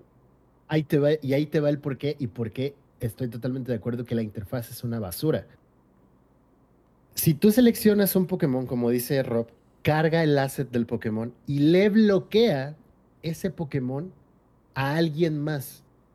Imagina que todos llegamos a la pantalla de selección de campeón con el mismo Pokémon favorito. ¿Qué va a ser el juego? Y es simplemente un, un diagrama de flujo. Sí y no. ¿Está el Pokémon seleccionado? Sí. Entonces no está disponible para los demás. Ento- eh, eh, eh, eso es uno de los errores más grandes porque muchas veces he entrado a partidas ranked. O sea, ya me ha pasado unas seis veces de 29 partidas que he jugado en ranked. Seis de esas veces y ya, ya como con ganitas de jugar, ¿no? De que trato de elegir al Pokémon y como se está trabando y cargando los assets, se salta al siguiente y me lo ganan. Y de esas seis veces, cuatro las he perdido. Porque el que elige al, ese Pokémon que está bien roto, no lo sabe mover. Entonces es como de, Diosito, ¿por qué? ¿Por qué en Ranked? Y ahora aquí hay algo muy interesante y el por qué te digo que el juego está desbalanceado. Justamente hace rato, antes de, de, bueno, mientras estaban solucionando los problemas técnicos, jugué un par de Rankeds y en una de ellas me tocó jugar contra un equipo que tres de sus, de sus jugadores no tenían ni idea de qué estaban haciendo. Así, totalmente no tenían idea. Mi Pokémon en nivel 9, ellos en nivel 5, peleándome. Y es como de, vato, sabes que, que no vas a aguantar, ¿verdad?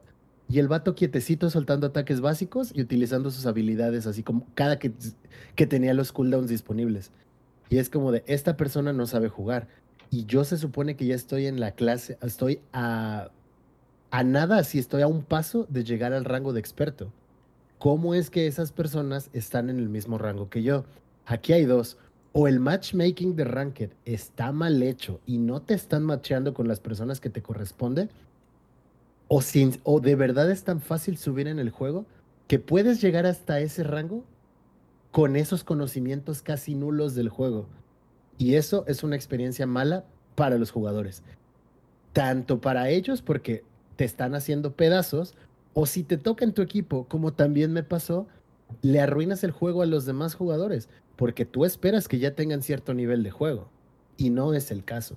Por lo tanto, en general el matchmaking de Ranked está mal hecho. Yo el creo, juego Lex, es muy divertido, eso sí. yo creo, Lex, que de la misma manera que ah, en cuanto a picks y bans y todo eso, el ranked es exactamente igual que el quick play. Yo creo que el matchmaking es igual, es, ok, encuentro una partida en chinga, no importa lo demás. Y no lo dudo, porque sí, o sea, cuando estaba en, en- en la clase de principiante, te entiendo, ¿no? Que ese tipo de cosas pueden pasar porque sigues en la clase principiante. Pues ya, ni modo. Es como cuando estás smurfeando en, cualquier otro MOBA. Así, tú sabes, tienes mecánicas, tienes conocimiento del macro y del juego en general y pues los haces, los estompeas, güey. Aquí también pasa, pero ya a un escalón de subir a experto, sí ya no es algo que debería estar pasando, sinceramente. Y entiendo que la cantidad de, ca- de- de Pokémon sea baja, porque es un juego que acaba de salir. Está bien, que no haya avance, no importa. O que no necesariamente puedas elegir esos counter picks, ¿vale?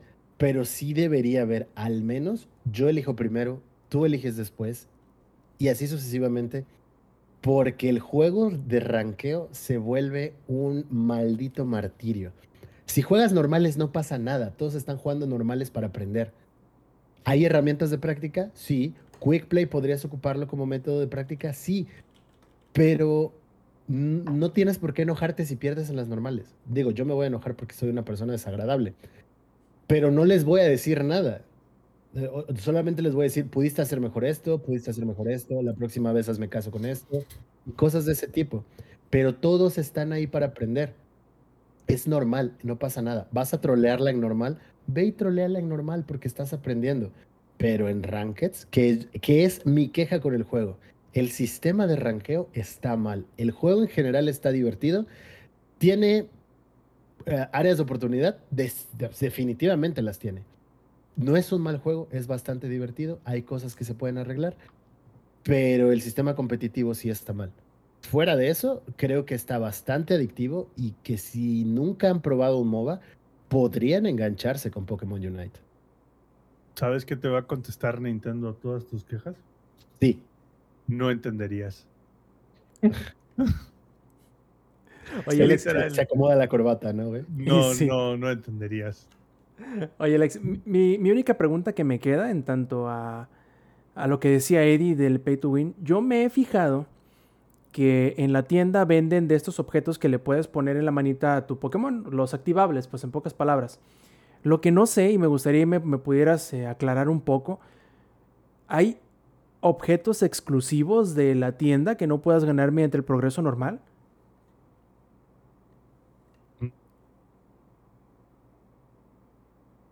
No, Lex? No, todos, no hay. los, Ah, no, todos los objetos son comprables. Todos, todos. Algunos te los dan por subir de nivel, algunos otros te cuestan X cantidad de tickets, ya sea... e- Ese es otro problema. Tiene 10.000 currencies el juego. Tiene las moneditas del juego con la que compras campeones, pero también tiene otros ticketcitos con los que puedes comprar ropa, pero tiene las gemas que compras con dinero de verdad, pero tiene otra moneda con la que subes de nivel tus objetos y tienes otra moneda que no tengo ni idea qué hace, pero te la dan cuando te dan un objeto repetido, de ropa, por ejemplo. ah, para comprar este ropita. O sea, o sea, tiene, nada más para comprar ropa hay tres currencies diferentes. Es un poco ridículo, pero bueno. Todo con alguna de las currencies del juego, no necesariamente con el dinero real, puedes adquirir todos estos objetos que le equipas a tu Pokémon y que esa es la parte aburrida de los MOBAs. Números. ¿Qué porcentaje de daño aumenta si le equipo este contra este otro y bla, bla, bla? Esa parte yo les voy a estar haciendo guías y se les voy a estar compartiendo para que se eviten ese problema. Pero si muchos están diciendo, es que Pikachu solamente funciona si le compras y le equipas estos objetos. No solamente funciona así, funciona de cualquier forma, pero esa es la manera óptima de jugarlo, porque aprovechas todas las, las características del Pokémon. Pero es que yo no lo tengo y no sé qué. Pues cómpralo. Te cuesta mil monedas de oro o X de los otros tickets, los cuales te van a dar jugando. Punto. Pay Ah, to win, ese- no creo. Esa era mi preocupación porque sí había visto, pero obviamente como no he subido hasta el nivel máximo de, entrenador, no sabía si estaban bloqueados ex- exclusivamente para moneda de, o, divisa de, que compras con el dinero real. Entonces no me preocuparía tanto por eso, pero ojalá eh, y haya actualizaciones constantes como debe de ser, balanceos que, que agreguen este, más eh, licencias, eh, que con eso quiere decir más Pokémon controlables. Porque al menos a mí, como soy un poquito más eh, allegado a la clase de soporte o sanador, sí me saca un poquito de onda que solamente exista uno, pero tomando en cuenta que no hay tantos Pokémon disponibles en el roster, al menos por ahora, eh, tiene un poquito de sentido y solamente debo de calmarme un poco y esperar a que agreguen más. Espero a final de cuentas termine habiendo, digamos que una buena distribución entre eh, la cantidad de, Pokémon que vaya a haber disponibles y las opciones de- ¿cómo decirlo? Que se puedan diferenciar entre ellos, que haya, no sé, cinco jungleros, pero sean diferentes entre sí, y no sean simplemente diferentes eh, skins, que es un poquito lo que sucede eh, con Smite. Ahí eh, me podrá apoyar un poquito Eddie, en donde todos los de los que se sugiere son para el carril central, por decir algo, tienen más o menos el mismo tipo de habilidades, solamente se ven diferentes, pero son iguales. Entonces, si evita eso el Pokémon Unite, yo creo que tiene bastante buen futuro. Yo lo que me... Siendo que a mí me gusta mucho ver, ya sea torneos de Dota o de LoL o de Heroes of the Storm, a mí me llama la atención cómo le van a hacer con las interfaces de espectador, porque ahorita no las hay. Eh, y ¿cómo va a ser de cómodo o de claro al momento de, ver puntuaciones? Porque ahorita al menos cuando estás jugando no puedes ver puntuación dentro de la partida. Eh, y eso será algo interesante de ver a futuro. Pero bueno, creo que esas son cosas que solamente me, me llaman la atención a mí porque nadie ve partidas de MOBA. Bueno, entre los que conozco casi nadie las ve. Y será, será cuestión de, de- de volver a tocar el, el tema de Pokémon Unite en futuro y ver cómo, cómo va progresando porque a final de cuentas eh, un MOBA vive a medida que se va actualizando, que se va balanceando, que se va evolucionando con el eh, paso del tiempo. ¿Vieron lo que hice ahí? Sí. A ver, leamos lo que nos dicen en el chat. Lick Dalore nos dice, pero son cosas que muchos otros MOBAs ya tienen, más que superado. eh, algunas de las cosas que nos hemos quejado. ¿No será buena idea para ellos copiar esas soluciones de otros juegos más y mejor desarrollados? ¿Tú qué crees que, este, Lex, que las soluciones que haya, por ejemplo, eh, en Dota, vamos a ponerte el, ejemplo clarísimo con Dota, que Dota no te vende ningún héroe. Tú puedes ser una persona completamente neófita, instalar por primera vez Dota 2 y vas a tener los, no sé, 3000 héroes disponibles para jugar. ¿Crees que sea algo viable para Pokémon Unite?